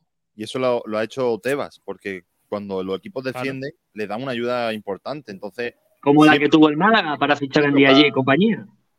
Sí. Claro, y se notó, y se notó que el proyecto era más potente que el de otros. Y, y, por ejemplo, Indiaye era un futbolista de primera división y que en segunda no hubiese jugado ni de broma. Ahora, ¿Y quiénes suben, quiénes suben directo año tras año? Si no suben, si los tres que han bajado, normalmente mínimo uno siempre sube. Ojo, cuidado. eh. Yo miré hace poco esa estadística y no te creas que es tan así, ¿eh? No te creas que es tan claro que, que los descendidos vuelven a subir, ¿eh? Se dan casos, pero que todo el mundo diría, joder, es que han bajado Levante, Alavés y Granada, es que van a subir los tres. Va- veremos a ver, ¿eh? No, Yo no, no lo creo, tengo tan claro. No lo tengo tan claro. De todas formas, también os digo, os digo una cosa. eh, es un arma de doble filo, decirlo del dinero. Lo que, lo que es clave es cómo lo gestionas. Por ejemplo, el Eibar, que tenía la ayuda del descenso, el Eibar no se volvió loco. El Eibar no ha cogido en verano y han dicho, me hago una plantilla de primera división para subir. No, el Eibar cogió, fue inteligente, renovó lo que le interesaba mantener en segunda división, firmó a futbolistas importantes de la categoría para, para reforzarse, sabiendo Lo, que... lo que siempre han hecho Aranda. Lo que han Claro. Pero Sergio, fíjate el detalle. Parte de ese dinero del descenso lo tiene en su caja fuerte. El Eibar lo tiene en su cuenta bancaria porque ha dicho, en caso de que no suba, la bajada de presupuesto que haya el siguiente año es brutal, entonces no voy a, a- a- a- a mal perder ese dinero, lo voy a guardar una parte y si no subo el año que viene, palio un poco los costes de no haber descendido la primera temporada porque ya no tendré esa ayuda, ¿no? Entonces, eso es bien gestionarse. El Málaga, por ejemplo, cuando baja y hace esa plantilla con Ndiaye, Pau Torres, equipazos, ahora, ahora lo vemos con perspectiva y era un muy buen equipo, pero el Málaga se hipotecó porque se lo jugó todo a subir ese año. El Málaga dijo, yo me gasto la pasta, me hago una plantilla top en la categoría, pero para subir. ¿Qué pasó? Si no subes, viene el tío Paco con las rebajas. Y aparte el Málaga, encima arrastrando lo que arrastraba de todos los procesos que tiene. Por eso, Pedro, estoy de acuerdo en que cada vez hay más distancia entre los equipos, pero también, a diferencia de Primera División, donde Real Madrid y Barcelona, evidentemente, tienen un- una globalización y una capacidad tan grande que siempre, por mucho que se reparta el dinero de otra manera, van a tener más. En Segunda División eh, se nota mucho, quitando casos como el de la Almería, se nota mucho los clubes que están bien gestionados. Se nota mucho el, el club que, el Leganés, por ejemplo. Leganés es un equipo con dinero y ahora encima, aparte, ha entrado un inversor extranjero, pero es que la presidenta del Leganés era una gran gestora de ese club. ¿Me podéis decir a mí de verdad que el, el Leganés podía tener hace, yo qué sé, seis años más dinero que el Málaga? Por ejemplo, era inviable, es un equipo de barrio. Es, es como, como si sube el Marbella a primera división. O sea, eh, es que tenemos que ser consecuentes con lo que, ha hecho el Leganés. El Leganés se ha ganado por sus méritos deportivos, económicos y de gestión ser un equipo con pasta. Ahora tendrá menos, evidentemente, porque lleva un par de años eh, mal, pero, pero esa es su realidad. Y encima, No, bueno, pero ahora entrado, capital entrado, Sí, capital. Ahora ha tiene entrado capital extranjero igual que Claro, pero, pero a lo que voy, que la Ponferradina, otro ejemplo de que todos los años pelea playoffs, siendo un equipo humilde, pero bien gestionado. Es decir, al final, eh, que sí, que está claro que el dinero, esto es como todo. Eh, el dinero ayuda y mucho, pero también se nota a los equipos que están bien gestionados y, que al final obtienen resultados tarde o temprano. Y esa es la realidad. A mí me, ha dado sinceramente mucha pena lo de Eibar, porque es un equipo que, creo que está trabajando muy bien siempre, que, lo ha gestionado bien y que al final ha caído por pecados de su entrenador, no, no por otra cosa, no por plantilla, no por planificación, sino por pecados de su entrenador. Eh, y luego ha subido el Girona, que para mí, independientemente de que tengan un acuerdo con Citigroup, que yo eso lo entiendo, el Girona sube, pero su gestión es inmaculada. Su gestión económica y deportiva es inmaculada. Es un equipo que trabaja muy bien, con mucha paciencia, que, que mantiene al entrenador lo que, lo que haga falta, que confía mucho en su plantilla. Eso es también un trabajo de club. Y el Málaga, yo entiendo que viene de una situación de tener 18 profesionales hace no tanto tiempo, y esto es ir mejorando como se pueda e ir haciendo una plantilla competitiva, pero poco a poco se tendrían que sentar las bases de un equipo que tenga un recorrido durante los años. También da la sensación de que con la llegada de Guede el, se va a hacer como más compacto todo, ¿no? Yo creo que al final Guede no es una apuesta del Málaga de un año y medio. Yo creo que la apuesta de, del Málaga por Guede es de ser un entrenador durante bastante tiempo y de formar un proyecto en torno a él. ¿eh? Los resultados lo mandarán. Los Sí, resultados. lo evidentemente. No tiene experiencia, eh, ha conseguido el objetivo de salvarse, pero no ha sido algo brillante. O sea, ha sido quizás casi te digo que por inercia. Yo tengo muchas dudas si, por ejemplo, viendo los equipos del año que viene que hay en segunda división, eh, porque ha ascendido el Albacete, el Villarreal, el Andorra, que va a tener un proyecto importante, el Racing de Santander, que se ha paseado por la categoría y tiene un equipazo a pesar de la pérdida de Pablo Torre. Claro, El Albacete, Borja. el- el sí, sí, el Albacete que por cierto ha fichado al, al técnico del Lugo, que es un gran eh, técnico y va a ser un sí, Alves. Rubén Alves, que, que tiene mucho mérito, porque aguantar en ese banquillo con el presidente que tiene el Lugo demuestra que es un buen entrenador, ¿eh? porque es una trituradora de banquillos ese club. Pero la realidad es que el año pasado, cuando, cuando hacíamos esta misma charla en verano, decíamos, es que la Morevieta es candidato a bajar.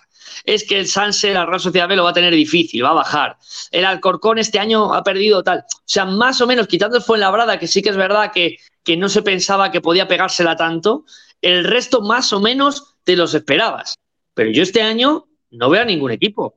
¿A quién ves? ¿Al Burgos, que se ha salvado con toda la, la tranquilidad del mundo? ¿Al Cartagena, que es otro equipo que, que- que fichando gente con experiencia se está estabilizando en la media tabla? Es que los que se han metido abajo al final son el Sporting, el Málaga, equipos importantes que no deberían de estar ahí. Y de los ascendidos, que siempre puedes decir, bueno, de los que ascienden, habrá alguno que se ve muy claro que va a descender. Es que cuidadito la jornada que viene el Villarreal con su cantera, ¿eh? Cuidado. Pero el, Sí. más el Albacete, el Racing y el Andorra que va a poner pasta. Y que ya se habla de que algún futbolista del Barcelona puede caer cedido en el Andorra. O sea, esa es la realidad. Es que este año, si el Málaga hubiera sido esta temporada, lo extrapolo, con los equipos de, de esta temporada 2022-2023, Queda penúltimo. ya os digo yo que el Málaga este año hubiera descendido. Hubiera Sí, sí. descendido Borja. seguro.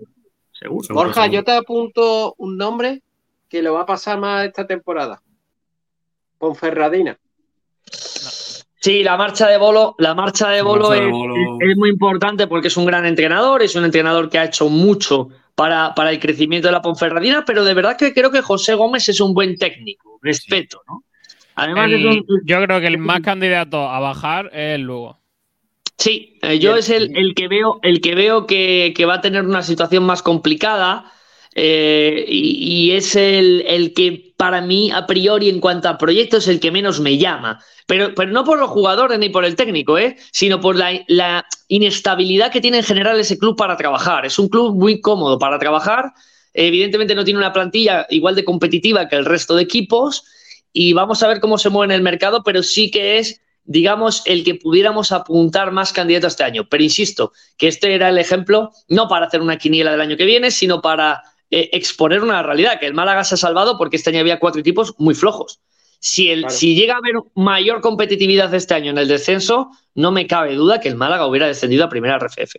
Es lo que dije, Borja, hace tres meses, en febrero, creo, creo recordar, faltando tres meses para la competición, que yo estaba tranquilo, que el Málaga se iba a salvar porque había cuatro equipos que es lo que estaban en puesto de descenso, que es lo que iban a descender a final de temporada. Pues Sí, no sí. por su mérito deportivo, fue sino por claro. el mérito. ¿no?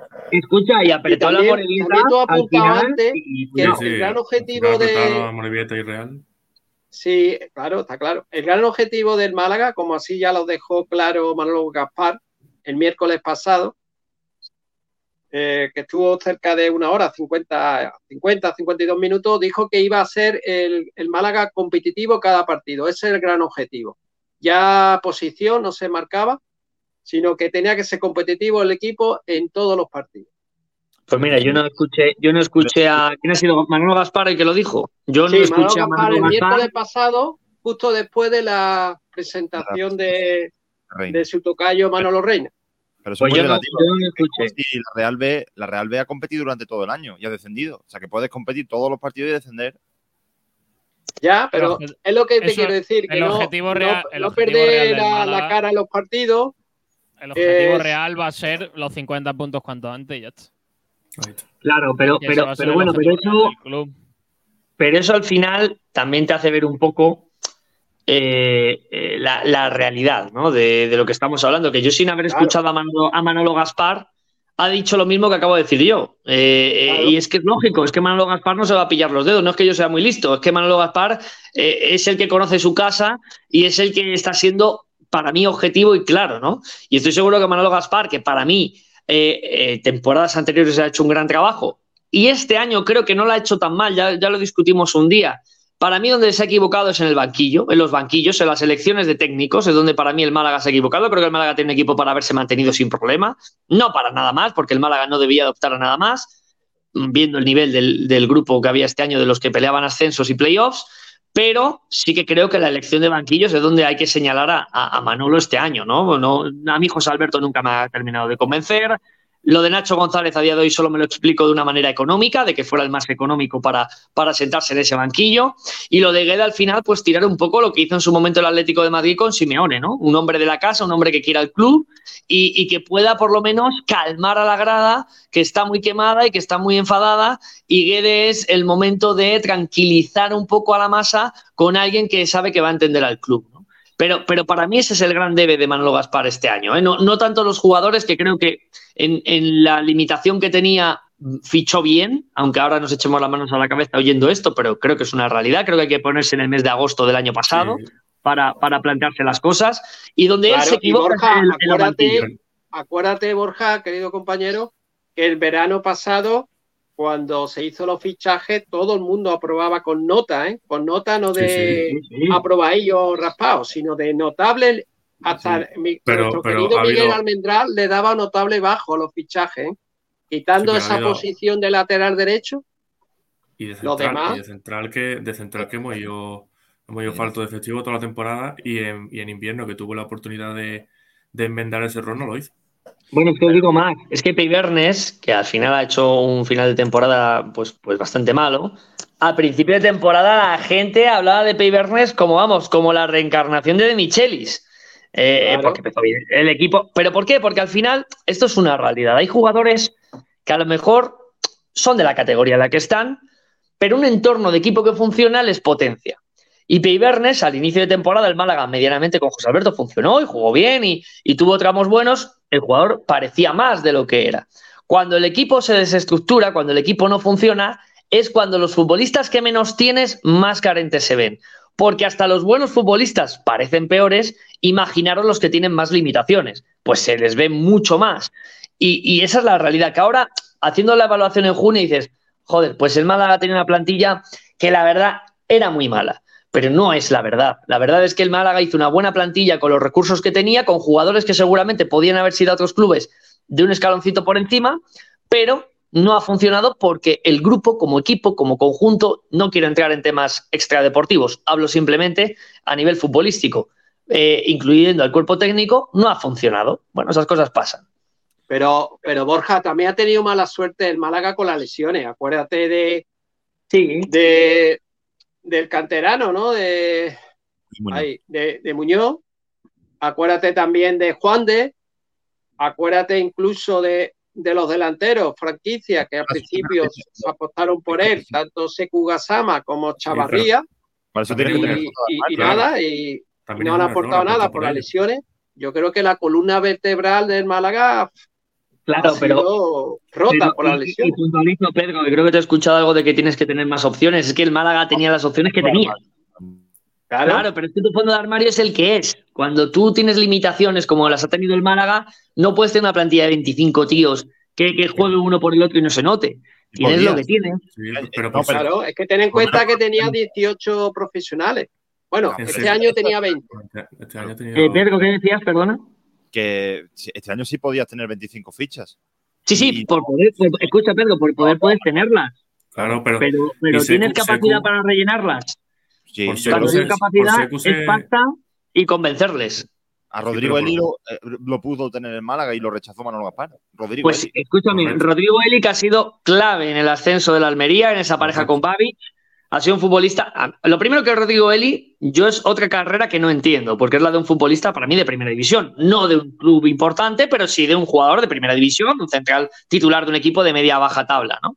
Pero, pero no entiendo que estuviera sin equipo. eh, creo que se equivocó yéndose al Forest, creo que se equivoca yéndose a Inglaterra porque no, no, era, no era su momento, ya conociendo mucho la Liga Española y teniendo novias. Seguramente el tema económico primó mucho, pero, pero la realidad es que Rodrigo Eli llega a la Almería y se hace capitán general y con un buen central como es Babich y, y- y escoltados por un gran portero como es Fernando, el equipo funciona a las mil maravillas. Evidentemente, si el Málaga tuvo la opción real de fichar a Rodrigo Eli para ser el jefe de su defensa, es un error del Málaga Club de Fútbol no fichar a Rodrigo Eli. Esa es la realidad. Pero Borja, Borja lo tuvo, error grave. estuvo cerca, pero hasta Claro. que apareció en la Almería. Y ya, Ah, amigo, es otra cosa. Es No, otra no, ya cosa. es que tú lo puedas fichar, una cosa es que tú lo puedas fichar y no lo quieras tú firmar porque lo desestimas y dices, no, no me interesa Rodrigo Eli, confío en Juan de, confío en Peibernes y confío en Lombard.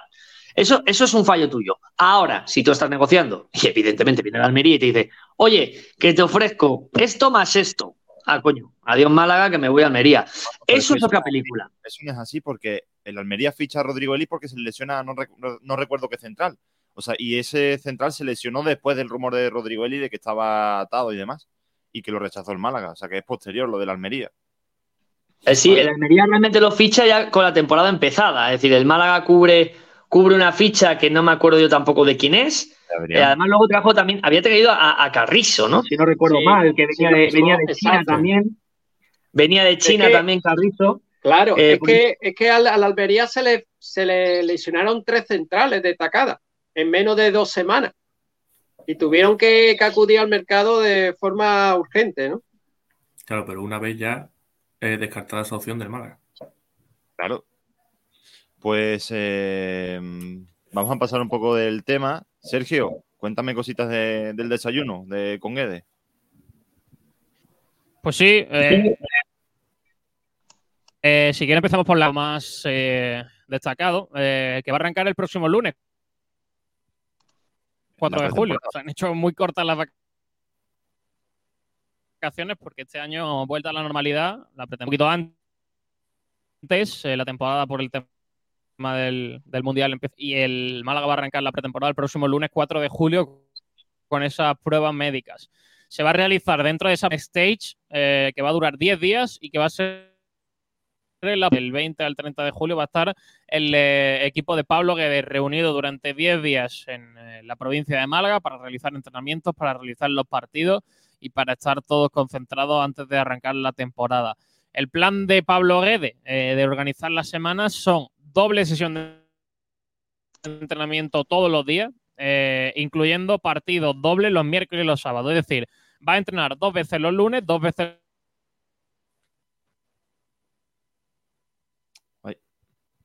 Hemos perdido ahí a... los Sergio, martes, dos veces los jueves. Sergio. No. No puede ser. Pues eh, mientras recuperamos a Sergio, vamos Bueno, a ir desde luego van a entrenar, ¿no, Pedro? Por lo que parece van a entrenar dobles sesiones, eh, va a haber trabajo ahí. Sí, hombre, trabajo a, A ver, y de ahora, hecho, ahora creo que me escucháis, ¿no? Ahora, Sergio, muy bien. Sí, ahora sí. Ahora sí. Lo que iba a Sí. comentando, pues mm, va a ser doble sesión cada día. ¿Me oís o no? Sí, sí, a- sí, sí, a ti, ahora sí, más o menos. Ahora te aguantamos, Sergio. Pues eso, doble sesión eh, cada Sergio, día. sí. y Creo, creo que, que tenemos que, que hablar con tu compañía ¿eh? de- del problema de línea que tienes. Sí. ¿eh? Hay, que, hay que subirte el sueldo al doble, Sergio Ramírez. Pues eh, vamos a ir con el otro tema que planteábamos, eh, Dani. Eh, ¿Qué central te convence más? Era una encuesta que teníamos en nuestro Twitter. Las cuatro opciones, Berrocal, Bustinza, Jaroyán y Kiko Olivas. Y nos traes datitos, ¿no, Dani?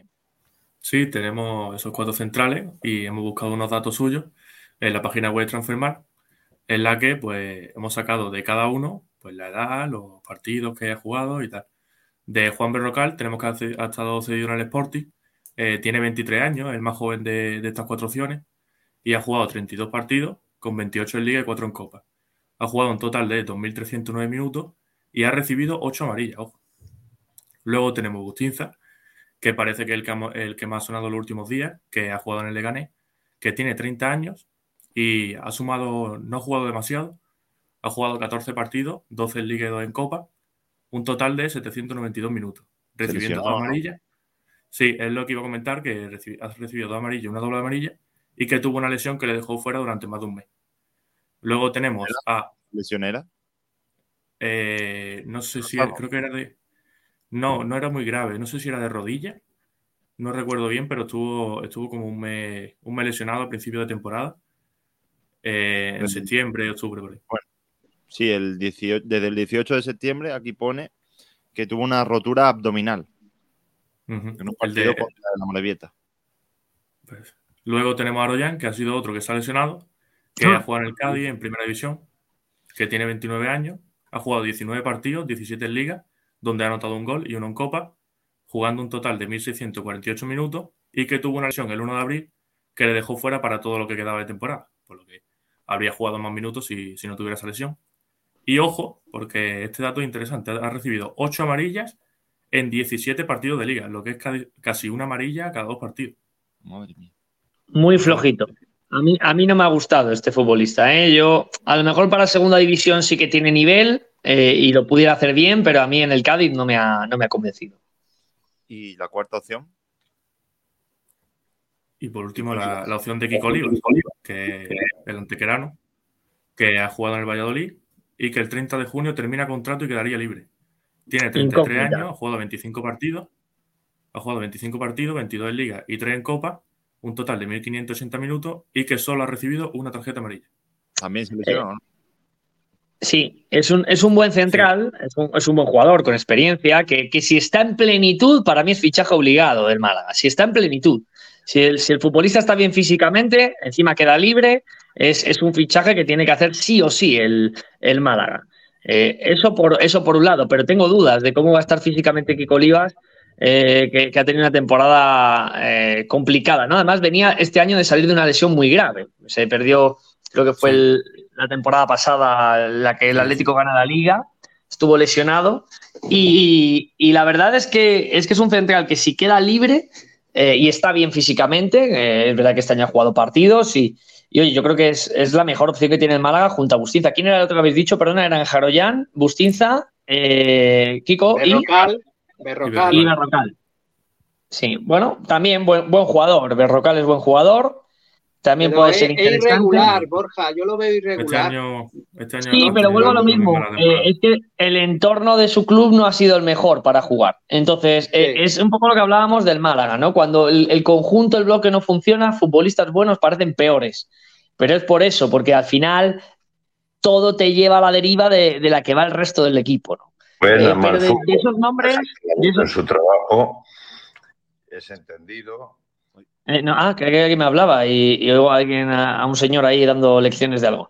Eh, a, lo que, a lo que voy, que de los cuatro nombres, sí, entiendo que van a fichar a dos, ¿no? Porque el otro central es Juan de y el otro central, ¿quién, quién sería? El que se quedaría en Málaga. ¿Con, con Pey Verne? ¿Le darían una oportunidad más? ¿El Lombán seguirá Andrés por ahí? Carlo, Andrés Carlo, que formaría parte del Andrés Caro. Andrés Caro, que, que, subiría al primer equipo. Bueno, pues sí, un canterano de cuarto central, Juan de con experiencia.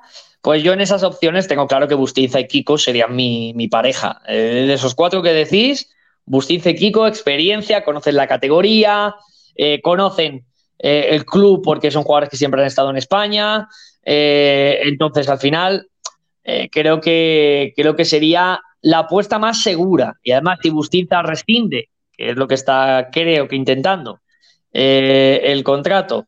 Y luego el tema de Kiko es, está libre, pues a partir de ahí, oye, yo creo que son dos opciones de mercado gratis para el Málaga, vamos, geniales y que me sorprendería que a lo mejor, como decía antes, si no está rápido, otro club que tenga más capacidad le pueda arrebatar a alguno de estos dos futbolistas. Bueno, yo Kiko Oliva eh, lo conozco, hay que recordar que Kiko Oliva es de Antequera y lo conozco de las categorías inferiores, ¿no? Cuando era cadete, incluso llegó, llegó a ser eh, sub-18 con, con, con la selección andaluza.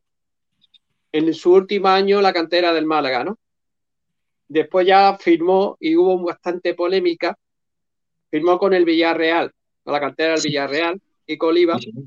Y de hecho, eh, aquí en el Málaga, en el club, pues le hicieron la cruz a su agente por eh, llevárselo a la cantera del Villarreal.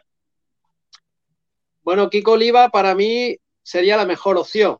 También dice lo que ha dicho Borja, es que ha tenido durante esta temporada una lesión, bastante, podemos decir, medio grave, que si está totalmente recuperado, es un fichaje de garantía y yo creo que él tendría mucha ganas de volver al Málaga, porque hay que recordar que eh, también llegó a debutar con el primer equipo pese a ser muy joven, ¿eh?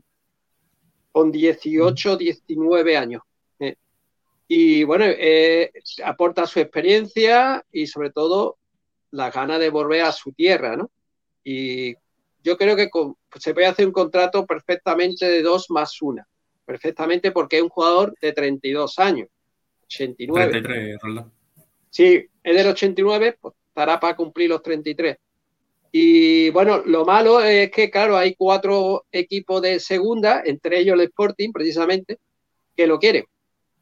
Vamos a ver qué pasa si tira mala la, la, tierra, ¿no? Nunca mejor dicho, que el poder económico, el músculo económico que tiene otro equipo.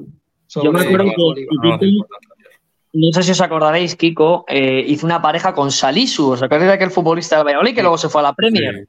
Hizo una pareja de centrales eh, impresionante, impresionante. Y, acuérdate, Borja, en el ¿Sí? que lo hizo con, con el, el, central que sigue en el Girona, el, el jugador que tiene pasado. Juanpe. Juanpe, Juanpe, ¿no? El otro, el. creo que era Bernardo. Bernardo. Bernardo, Bernardo, el colombiano. Bernardo, que tiene pasado, pasado malagueño porque estuvo la cantera del básquet cultural de aquí de Marbella. Ah, mira. Pues, pues yo decía que Kiko Oliva, me acuerdo que Salisu, que, que era un jugador de buenas condiciones y por eso acabó en la Premier pero para mí fue clave eh, la veteranía de Kiko y la experiencia de Kiko con el joven Salisu porque era un poco cabra loca, era un central de muy buenas condiciones, pero era muy precipitado, cometía muchos errores, pero sin embargo ajustaron, también, también fue pareja de Calero, el, central. otro ex canterano del Málaga. Claro, entonces, eh, Kiko siempre lo ha hecho muy bien y, y además creo que fue, si no fue en la última, eh, seguro que nuestros oyentes que están a todo lo, pueden, lo pueden saber. No sé si fue la última o penúltima o una de las últimas jornadas de liga de, la temporada, pues no juega en la 2021, que es la que os digo yo. Yo lo sé porque el Atlético juega contra el Valladolid, se juega la liga allí y, me acuerdo de Kiko llorando, me acuerdo de Kiko llorando en, ese descenso. Eh, ese año no puede jugar, o sea que es la 19-20. Al final, al final, justo último partido, quedando uno o dos partidos de la 19-20, se rompe la, se rompe el cruzado de la, de la rodilla. Eh, se pasa el año en blanco y claro, ya este año eh, la defensa del Valladolid ha funcionado muy bien y no han necesitado, y no han necesitado de, él, ha tenido minutos, ha jugado partidos, pero claro, el Yamik ha sido un jugador importante, también lo ha sido, lo ha sido Joaquín. entonces, claro, cuando, cuando tienes futbolistas eh, que te están rindiendo, vienes de una lesión, volver a, ganarte el puesto de titular es fastidiado porque dependes de que ellos bajen el nivel. Y, insisto, creo que Kiko Olivas es una opción muy interesante y que además me cuadra que lo haría muy bien con Bustinza, por las características de ambos futbolistas. Eh, por eso creo que, de verdad que si el Málaga cierra esas dos incorporaciones, aunque a lo mejor no sean las más motivantes para el aficionado eh, respecto a otros nombres que puedan sonar, creo que a nivel equipo da un salto el Málaga muy importante de calidad en el centro de su defensa. Sí, yo, yo me acuerdo ahora como tres años, cosas así, cuando terminaba el contrato, eh, Kiko Oliva, eh, lo dije aquí eh, con, el, con el Girona, lo dije aquí antes que firmara con el Valladolid, digo, se podría ser un buen fichaje para el Málaga, ¿no? sobre todo por eso, ¿no? Porque ya ha demostrado que es un jugador que tiene experiencia en segunda división y bueno, y que, claro, le quita tus tres temporadas, pues todavía me, mejor, ¿no? Un refuerzo mejor. y Vamos que no hubiera estado lesionado, ¿no? Pero yo creo que sería un puntazo y, y sería para la afición también bastante motivante, porque al fin y al cabo es malagueño y a todo lo, a la afición del Málaga le, le gusta también que estén formados por jugadores malagueños la, el equipo. Vamos a ir cerrando ya este debate rápido. Eh, la encuesta era ¿qué central te convence más? Las cuatro opciones hemos comentado Berrocal, Bustinza, Aroyán y Kiko Olivas. Eh, rápido, decirme vuestra opción favorita, empezando por Sergio. Hombre, yo creo que Kiko Oliva y Bustinza son los dos, los dos Primero- que, el, primero, que ¿cuál? el Málaga. Yo creo que primero Bustinza. Vale. Dani, Yo, mi ranking de los cuatro es Kiko Oliva el que más me gusta, después Bustinza, después Aroyán, que aunque en primera no ha sido brillante, en segunda creo que podría ser un buen central, y por último Berrocal. Antonio, Yo, por Kiko Oliva, Justinza, pero muy, muy, muy, muy a la par los dos. Está claro que el tercero sería el armenio del Cádiz.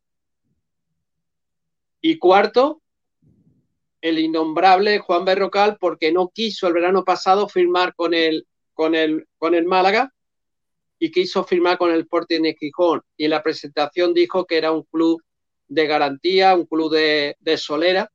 ¿Y ahora qué quiere? ¿El Ma- eh, ¿Venir al Málaga? Yo le cerré la, la puerta por vida. bueno, y ya por último Borja. Tuvo su oportunidad de firmar por el Málaga, no quiso. Ahora que se busca la vida en Bueno, club. yo creo que, yo creo que eh, entendiendo que las declaraciones hay que medirlas muy bien, creo que Juan Berrocal al final decía algo, aunque duela a los aficionados malaguistas, que es la realidad, ¿no? Que aparentemente el Sporting como club daba sensación de más estabilidad que el Málaga, ¿no? Independientemente de que luego las formas sean acertadas o equivocadas, que ahí es lo que se puede valorar. Pero yo viéndolo objetivamente, eh, pues, pues Berrocal tomó la decisión y no le sale bien, porque el Sporting ha hecho un año pues igual de terrible que el del, Málaga. Yo mi ranking Pedro exactamente igual que el de Dani que el de Roldán, aunque Jaroyan, yo te digo, no me llena el ojo. Sí que creo que en segunda división me gustaría verle. Creo que en segunda división podría rendir a más nivel. Es un jugador además internacional, con experiencia.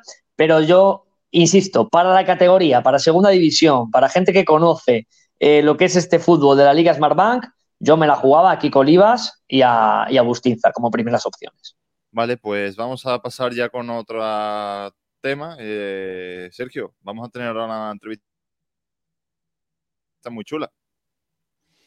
Sergio. Pues sí, me- Pedro, te está empezando a dar ahí sin mal la conexión, pero sí, eh, eh, tenemos con nosotros a un delantero que marca goles, eh, Stefan Stepovic. Ahí lo tenemos. Muy buenas, El Estefan. ¿qué gran? Stefan Stepovic. Hola, muy buenas a todos. Un grande, un grande. ¿Qué tal? eh? Sí, Pues nada, eh, aquí- ¿cómo, aquí en cómo te Belgrado. encuentras ahora mismo en pretemporada? no? Pues estoy ¿Qué aquí en Belgrado entrenándome y preparándome. Perfecto. Eh, bueno, esta temporada estuviste con el AEL Limasol. ¿Qué tal ha ido? Pues sí, la verdad que, bueno, objetivos de, club y eso, pues al final no, no pudimos alcanzarlos. Eran eh, pues pelear por el título y estar, eh, estar en, entre los primeros y entrar en Europa o, o ir, ir a por la Copa y no pudo ser, pero bueno, a nivel, eh, a nivel in- lo que es a nivel individual, pues eh, sí que tuve una temporada buena. Y este año, ¿qué? ¿Cómo, cómo segura? ¿Tienes contrato, no? Sí, me queda un año más de contrato.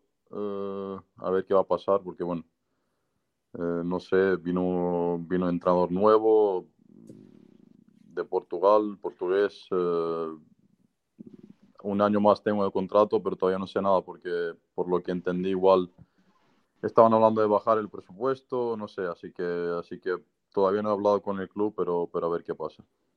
¿Y tienes ofertas, de, por ejemplo, de aquí de España para volver?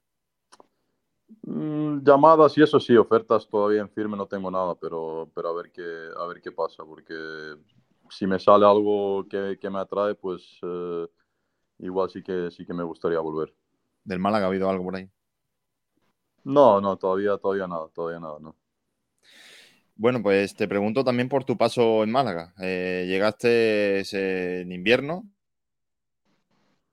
eh, Sí, llegué- ciertos sí. minutos, eh, marcaste. ¿Cómo lo valoras tu paso por ahí?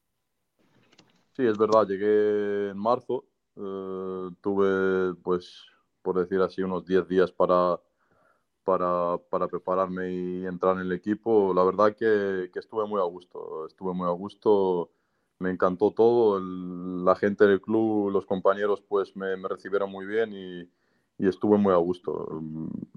Al final pues no pudo ser de, de- de continuar ahí, pero nunca se sabe en un futuro. En cuanto a la temporada, ¿no? Y los números que hiciste, eh, bueno, no jugaste muchos partidos, sobre todo los que jugaste entraste desde el banquillo, pero aún así conseguiste marcar algunos goles, eh, especialmente pues marcaste un doblete en el último partido. Eh, no sé, ¿con qué recuerdos te quedas de, de esos partidos? Como te dije, yo creo que fue, fue algo muy, muy bonito. Fue, fue por, varios meses, pero que, se quedó ahí y tuvo, tuvo un impacto fuerte por, el, por todo, ¿no? Por el recibimiento que tuve en ta- tan poco tiempo por toda la gente que, que está vinculada en el club y mis compañeros, ex compañeros de, del equipo y, la verdad que estuve muy a gusto. Sí que es verdad que bueno, hice un par de goles y, y al final tampoco es que, es que jugué mucho desde el principio porque también vine en mitad ya de, de la segunda casi vuelta y, y- y yo creo que me da- adapté muy rápido. ¿Te hubiese gustado llegar antes? Pues sí, ¿por qué no? Yo creo que un club como el Málaga cuando, cuando, cuando te llama es difícil de, de- de decir que no, ¿no? Y bueno, eh, luego te marchaste eh, libre. ¿Cómo fue, cómo fue esa oferta? ¿Te convenció más el salir al extranjero de nuevo? ¿Cómo fue? Pues no, yo, yo estaba, la verdad que cuando se terminó la temporada estaba, estaba por ahí todavía, estaba con, eh, pues esperando con, la, con, las, eh, con las ofertas que me, que me estaban haciendo otros equipos también y, y esperando pues al club, al Málaga también para, para hacerme y hablar y, y pasarme al- alguna oferta o algo. Al final no, no fue así, no, no, no fue culpa nada del club. Llegó un entrenador nuevo que tenía otra, otra visión, otras, otras cosas y, y bueno, eh, no pudo ser. Yo con la gente del club pues encantado, tanto con, con Manolo y, y todos los que, los que están rodeados ahí con él y bueno, eh, al final no pudo ser, pero, pero como dije, al final en el fútbol nunca se sabe qué puede pasar. Pero llegasteis a sentar, Manolo y tú. No, hablamos, hablamos por, por teléfono. Bueno, habló con, eh, con mi agente en España, que, con Mela Codro, y estuvieron en, eh, en contacto, pero al final, como, como, como te dije, llegó un entrenador nuevo que tenía, me imagino que otras, eh, otras expectativas, eh, no sé, a lo mejor eh, quería perfiles diferentes, no sé, la verdad que no sé, y al final fue su, de- su decisión, eh, es el que ha elegido el equipo y eh, al final no pudo ser, como dije. ¿Tenías alguna opción para renovar de forma automática, por ejemplo, si marcas X goles o si juegas tantos minutos? eh, ¿Había alguna opción de vincularte de forma No, automática? no, no, no, no, hicimos un contrato muy simple de, de- de llegar hasta final, hasta final de temporada y fue todo así. Vale.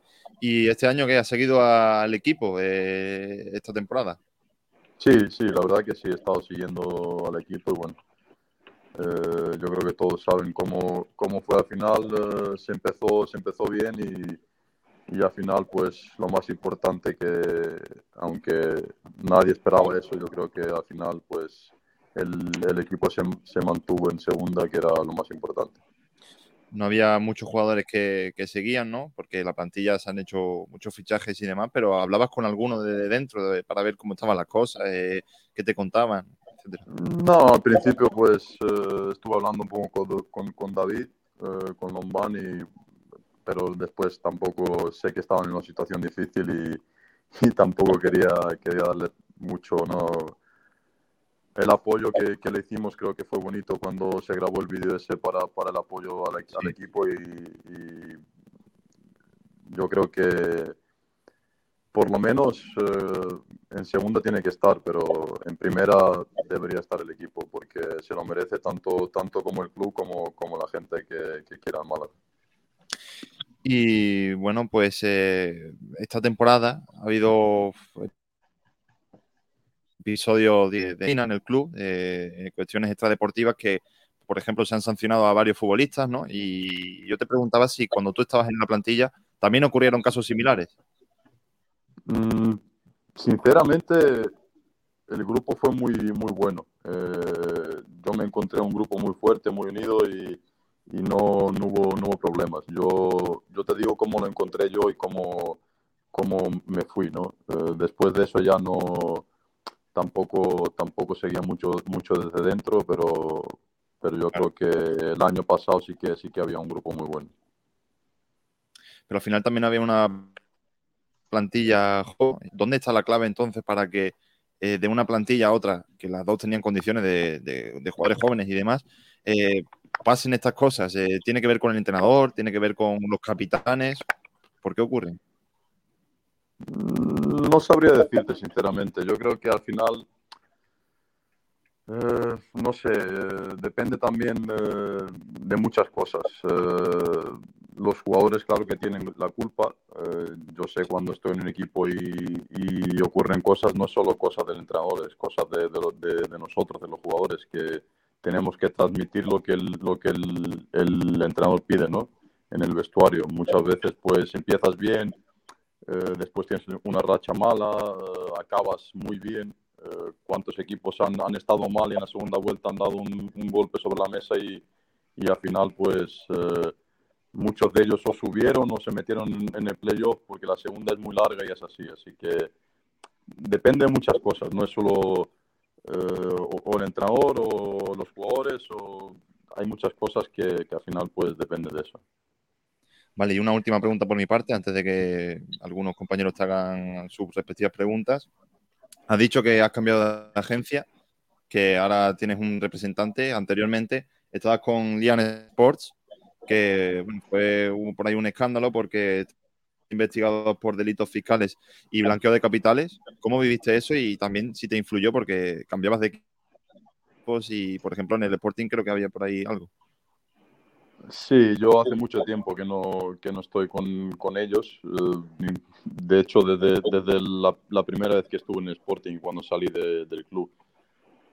Por muchas, muchas circunstancias, porque al final ellos fueron los que cada año cuando tenía un buen, uh, un buen resultado en lo, en lo, que, en lo, en lo individual, pues al final me decían, no, es que hay que cambiar de equipo, no sé qué Después yo me di cuenta por qué, claro, porque las comisiones que se llevaban eran, eran obviamente buenas para ellos y, a ellos sí que les, iba bien de que yo cambiase de equipo. No solo yo, sino muchos de, los jugadores que estaban en la gente.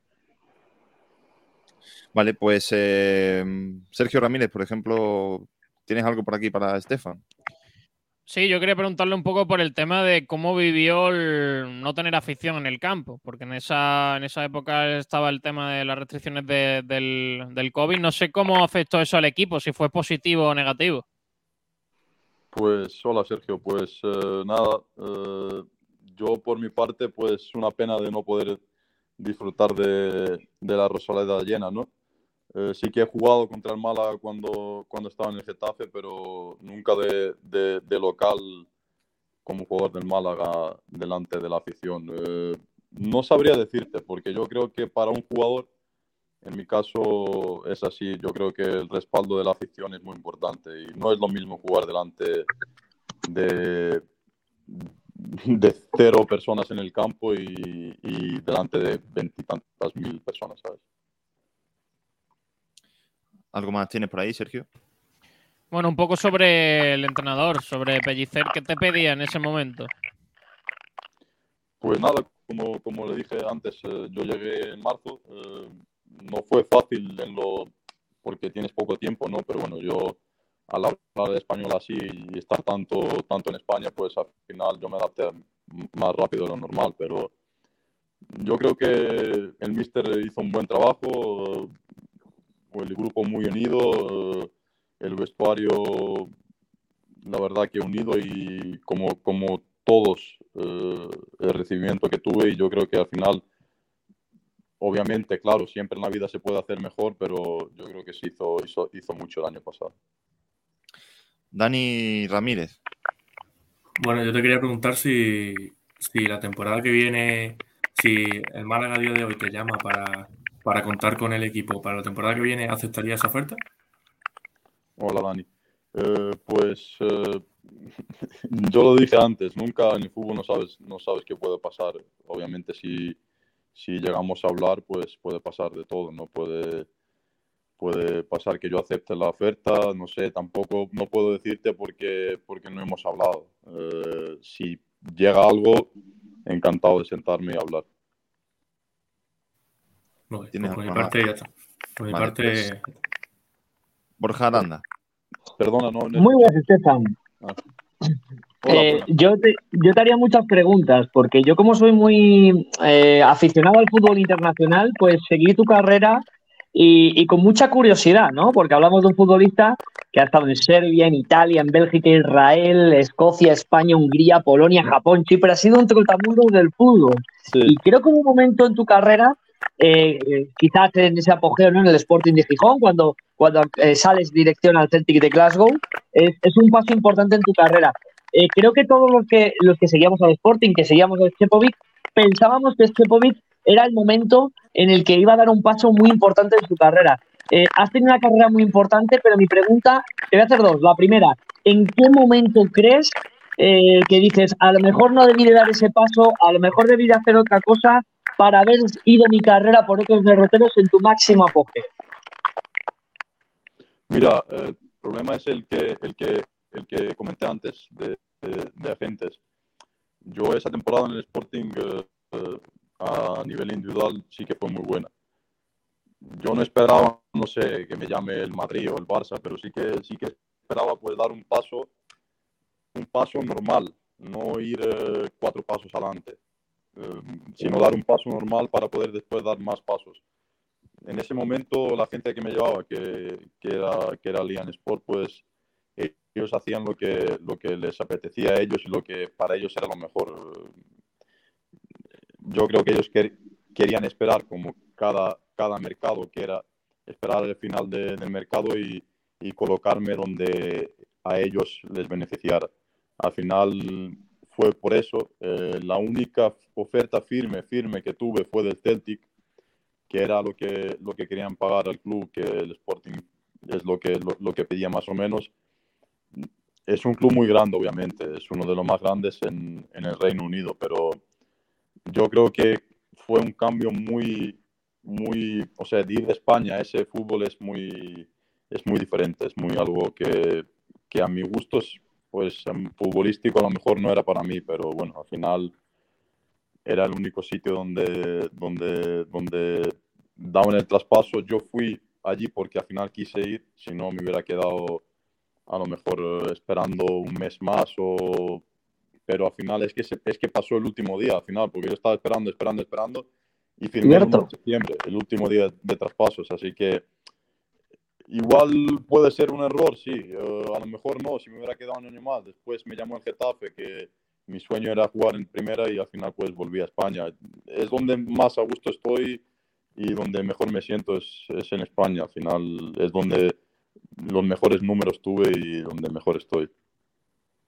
Bien, esa era la primera y ahora la segunda, que siempre cuando, cuando hablo con futbolistas profesionales me, gusta, me gusta hacer eh, esta cuestión porque creo que nunca os mojáis, te lo digo ya, Estefan, nunca soléis responder, pero yo te la hago. ¿Qué futbolista de los que has compartido vestuario es el que más te sorprendió por su nivel? Decir, joder, qué bueno es. Y de la misma manera te pregunto, ¿qué futbolista que tú has compartido vestuario y has dicho, qué bueno era pero luego nunca llegó a explotar, nunca llegó a ser ese futbolista que, tú pensabas que podía ser. O sea, nadie se moje y quieres que me moje yo, ¿no? Hombre, claro, porque tú eres un tipo además que conoces la casa, que conoces Málaga y que estás a gusto, hombre, es el momento de contestar. Eh, ¿Pero me dices del Málaga o...? no, no, no, no, de toda tu carrera, no digo, no digo de Málaga, digo un futbolista que tú hayas compartido que dijeras, mira, el mejor futbolista con el que yo he estado entrenando es fulanito. Y luego, por otro lado, que me digas, oye, mira, yo compartí vestuario con este chico que se llamaba tal, que yo pensé que iba a hacer carrera en Champions o que iba a ir a un equipo importante y al final nunca dio ese paso, ¿no? Son esas dos, esas dos perfiles, esos dos futbolistas con los que has compartido el vestuario en tu carrera, no en el Málaga. A ver, yo es que en el Celtic estuve con Van Dijk. Oh, al, final, al con decirte que él, mi, lo que veía yo, ¿eh? después igual me equivoco, que partidos que no eran importantes para él, por decir así, entre comillas, que eran partidos en, en liga contra equipos más pequeños, a mí me daba la sensación de que jugaba con un 30 o 40% de, de sus posibilidades al final. Y lo hacía como jugando contra niños. Eh, yo creo que después, después se vio la progresión que tuvo cuando se fue a Southampton, de Southampton al Liverpool. Y ahí está, yo creo que está entre los mejores eh, defensas del, del mundo seguro. Eh, no es que lo diga yo, lo dice mucha gente y, y en los entrenamientos se veía que tenía muchas, muchas cualidades futbolísticas, tanto futbolísticas también y fuera del campo es un, es un chico normal y, corriente. Eh, la otra pregunta, pues es que ah, no sé, no sé qué. Esa ya es más difícil porque no, igual hay 10 nombres, a lo mejor no hay uno solo. Y para responderte, pues a lo mejor me lo tendría que pensar más.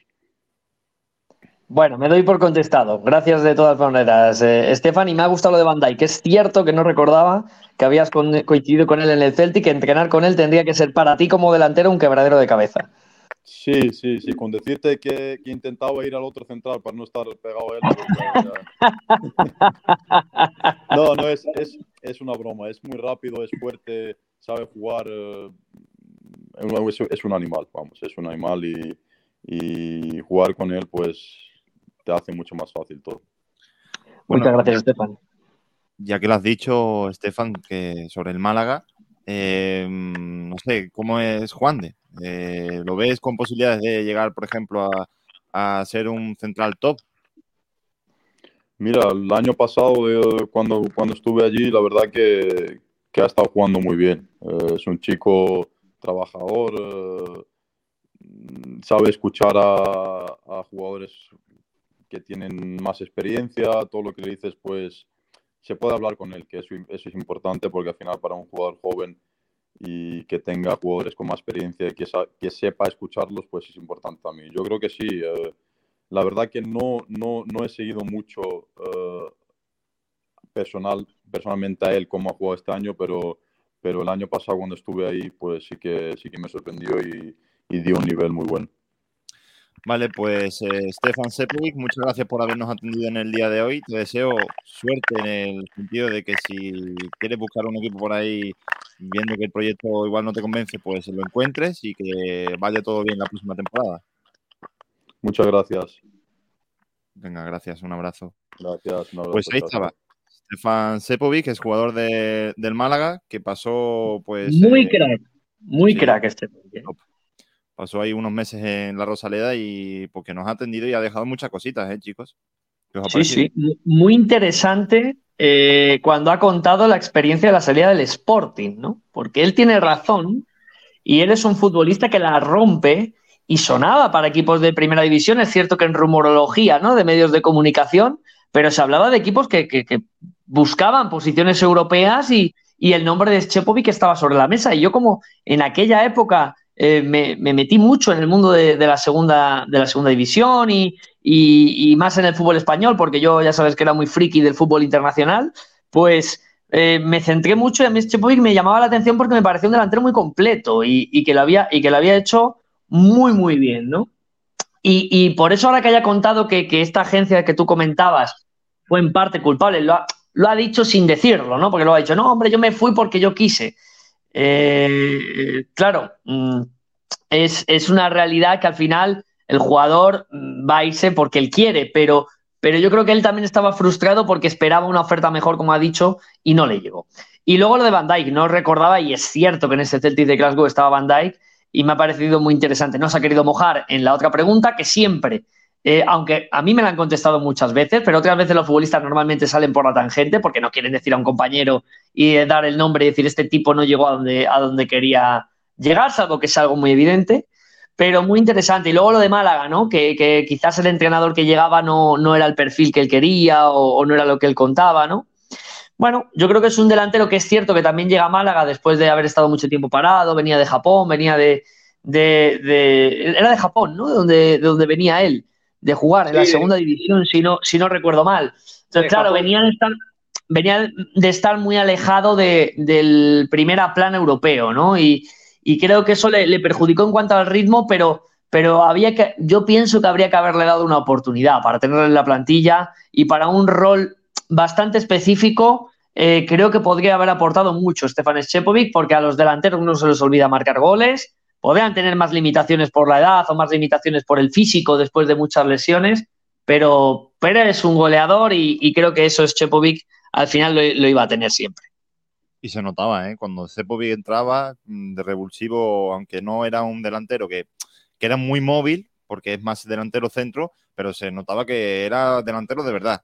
Que... Rematador. Hay noticia de última hora y es que según el desmarque, Haroyan ha dado el visto bueno al Málaga y Haroyan. puede que sea el futbolista, el próximo fichaje del equipo blanquiazul. ¿eh? En Cádiz están de fiesta, ahora mismo. Cedido, de compra. Lo conseguimos, Eh, ¿no, Borja? Lo hemos largado. Sí, cedido. No se habla de No, pero ojo, eh, que, y, A mí no me y quiero ser justo, quiero ser justo con Aroyan. Yo creo que en segunda división va a hacerlo bien. Es decir, si Eh, llega al Málaga, creo, sí. creo que va a rendir Hay que bien. tener en cuenta que es internacional, ¿eh? Ya, Sí, bueno, claro. escúchame. eh, ya, bueno, y, Sí, y- y Bueno. mi amigo, y mi amigo Claro. Lima es el jugador con más internacionalidades de Andorra, pero vamos a ser un poco, un poco serios, ¿no? Es decir, Aroyan es verdad que es un futbolista con experiencia internacional, es un futbolista que creo que tiene buenas condiciones para segunda división, y no te digo un equipo bajo, ¿eh? te digo un equipo importante en segunda división, pero quizás para ser titular en primera división, un titular indiscutible, creo que no. Creo que es más bien un central, pues para, puede estar en la terna de cuatro centrales de un equipo media baja de primera, pero, pero no le veo como un central titular, y además en Cádiz se ha demostrado que no es ese papel para él y no es ese rol. Pero sí que pienso que en segunda lo puede hacer bien. Aún así, espero que esto no signifique la no llegada de Bustinza o la no llegada de Kiko Olivas, que creo que son futbolistas prioritarios en el mercado del Málaga. Sí, Yo creo que los tres, los tres no, no van a llegar. Ni Bustinza, ni No, Kiko no. Oliva, ni Arroyano. No creo que uno de los, Y, de los, y de los tres práct- y caen. Bustinza está, está prácticamente cerrado. Por eso te digo, Bustinza Puede está que sean los hecho. dos, que sean esos dos los que vengan.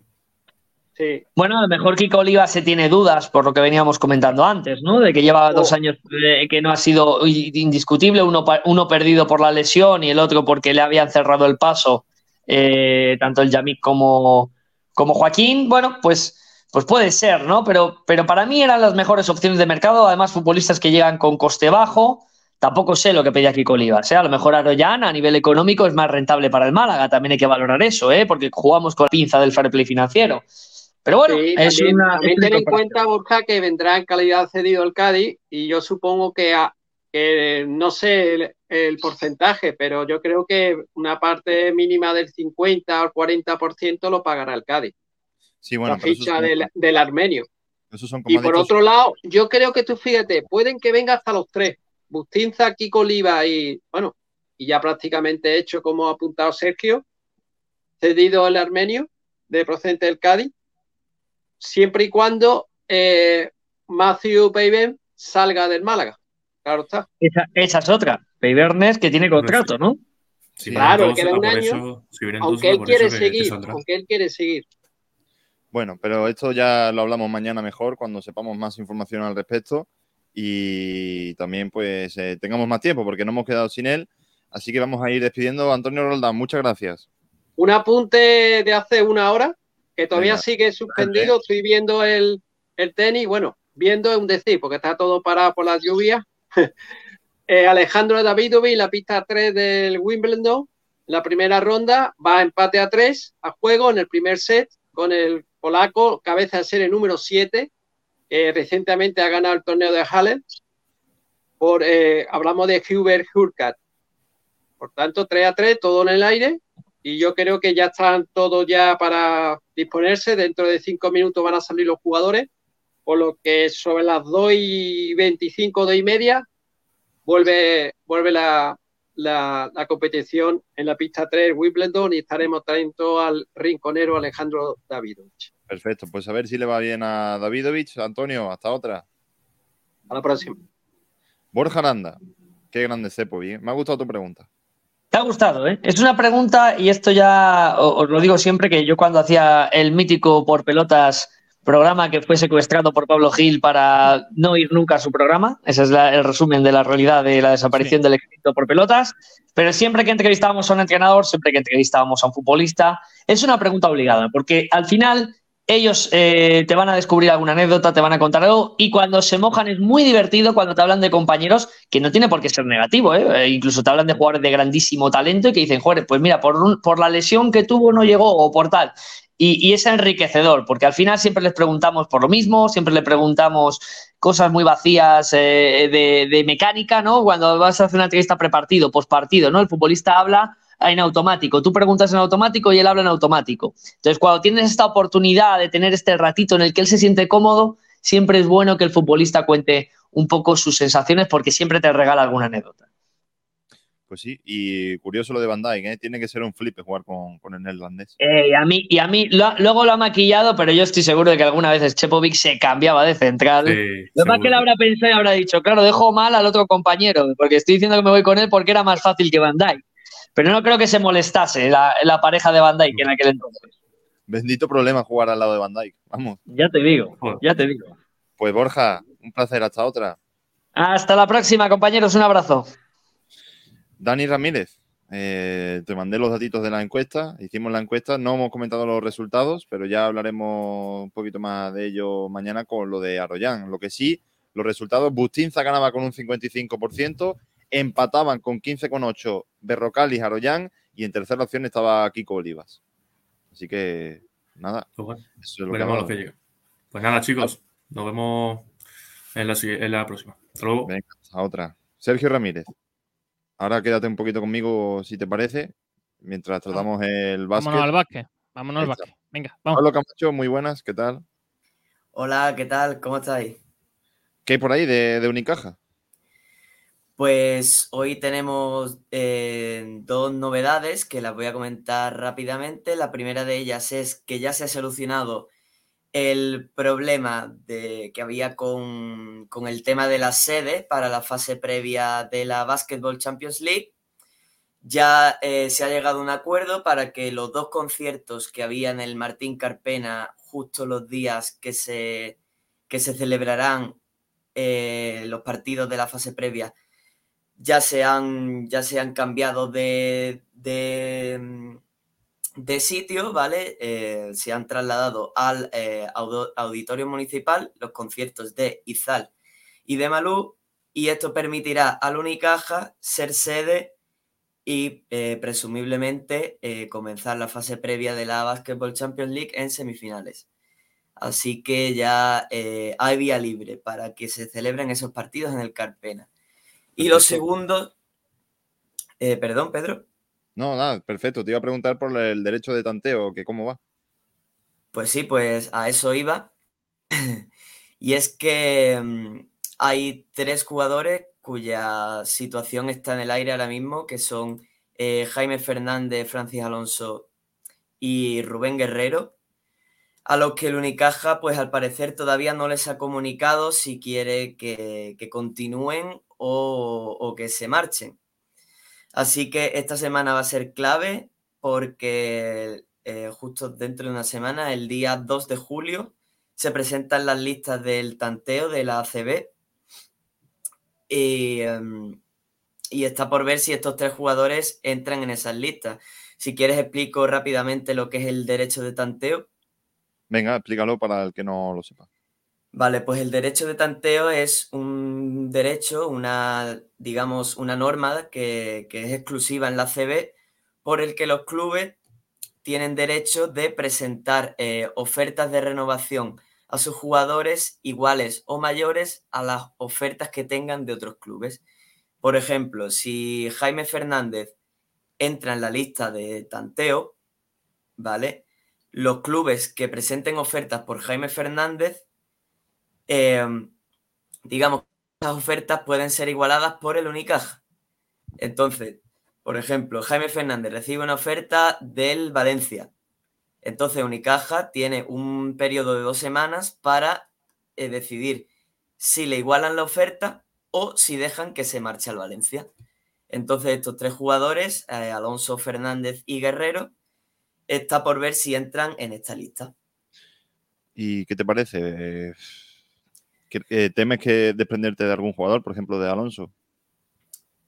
Hombre, eh, con esto ya se está viendo que Unicaja se está desprendiendo, está planteándose desprenderse de, de jugadores de la casa, que es lo que más, más pena da, que son Francis Alonso y Rubén Guerrero. Pero bueno, yo creo que, por ejemplo, Rubén Guerrero eh, ya desde enero se le está buscando una salida. Yo creo que no es un pivot que, tenga nivel para ser titular y bueno, se, está demostrando lo que quiere hacer Unicaja con la zona interior, con, con el nuevo refuerzo que es David Kravis. Yo creo que también Jaime Fernández no sería muy malo del todo buscar una salida, ya que tiene una ficha muy alta y si llega un equipo que ofrezca un, digamos, un mayor salario del que tiene ahora en Unicaja, pues mm, igualarlo ya sería bastante perjudicial para el club, porque si ya tiene una ficha alta, ya subírsela no le convendría a Unicaja.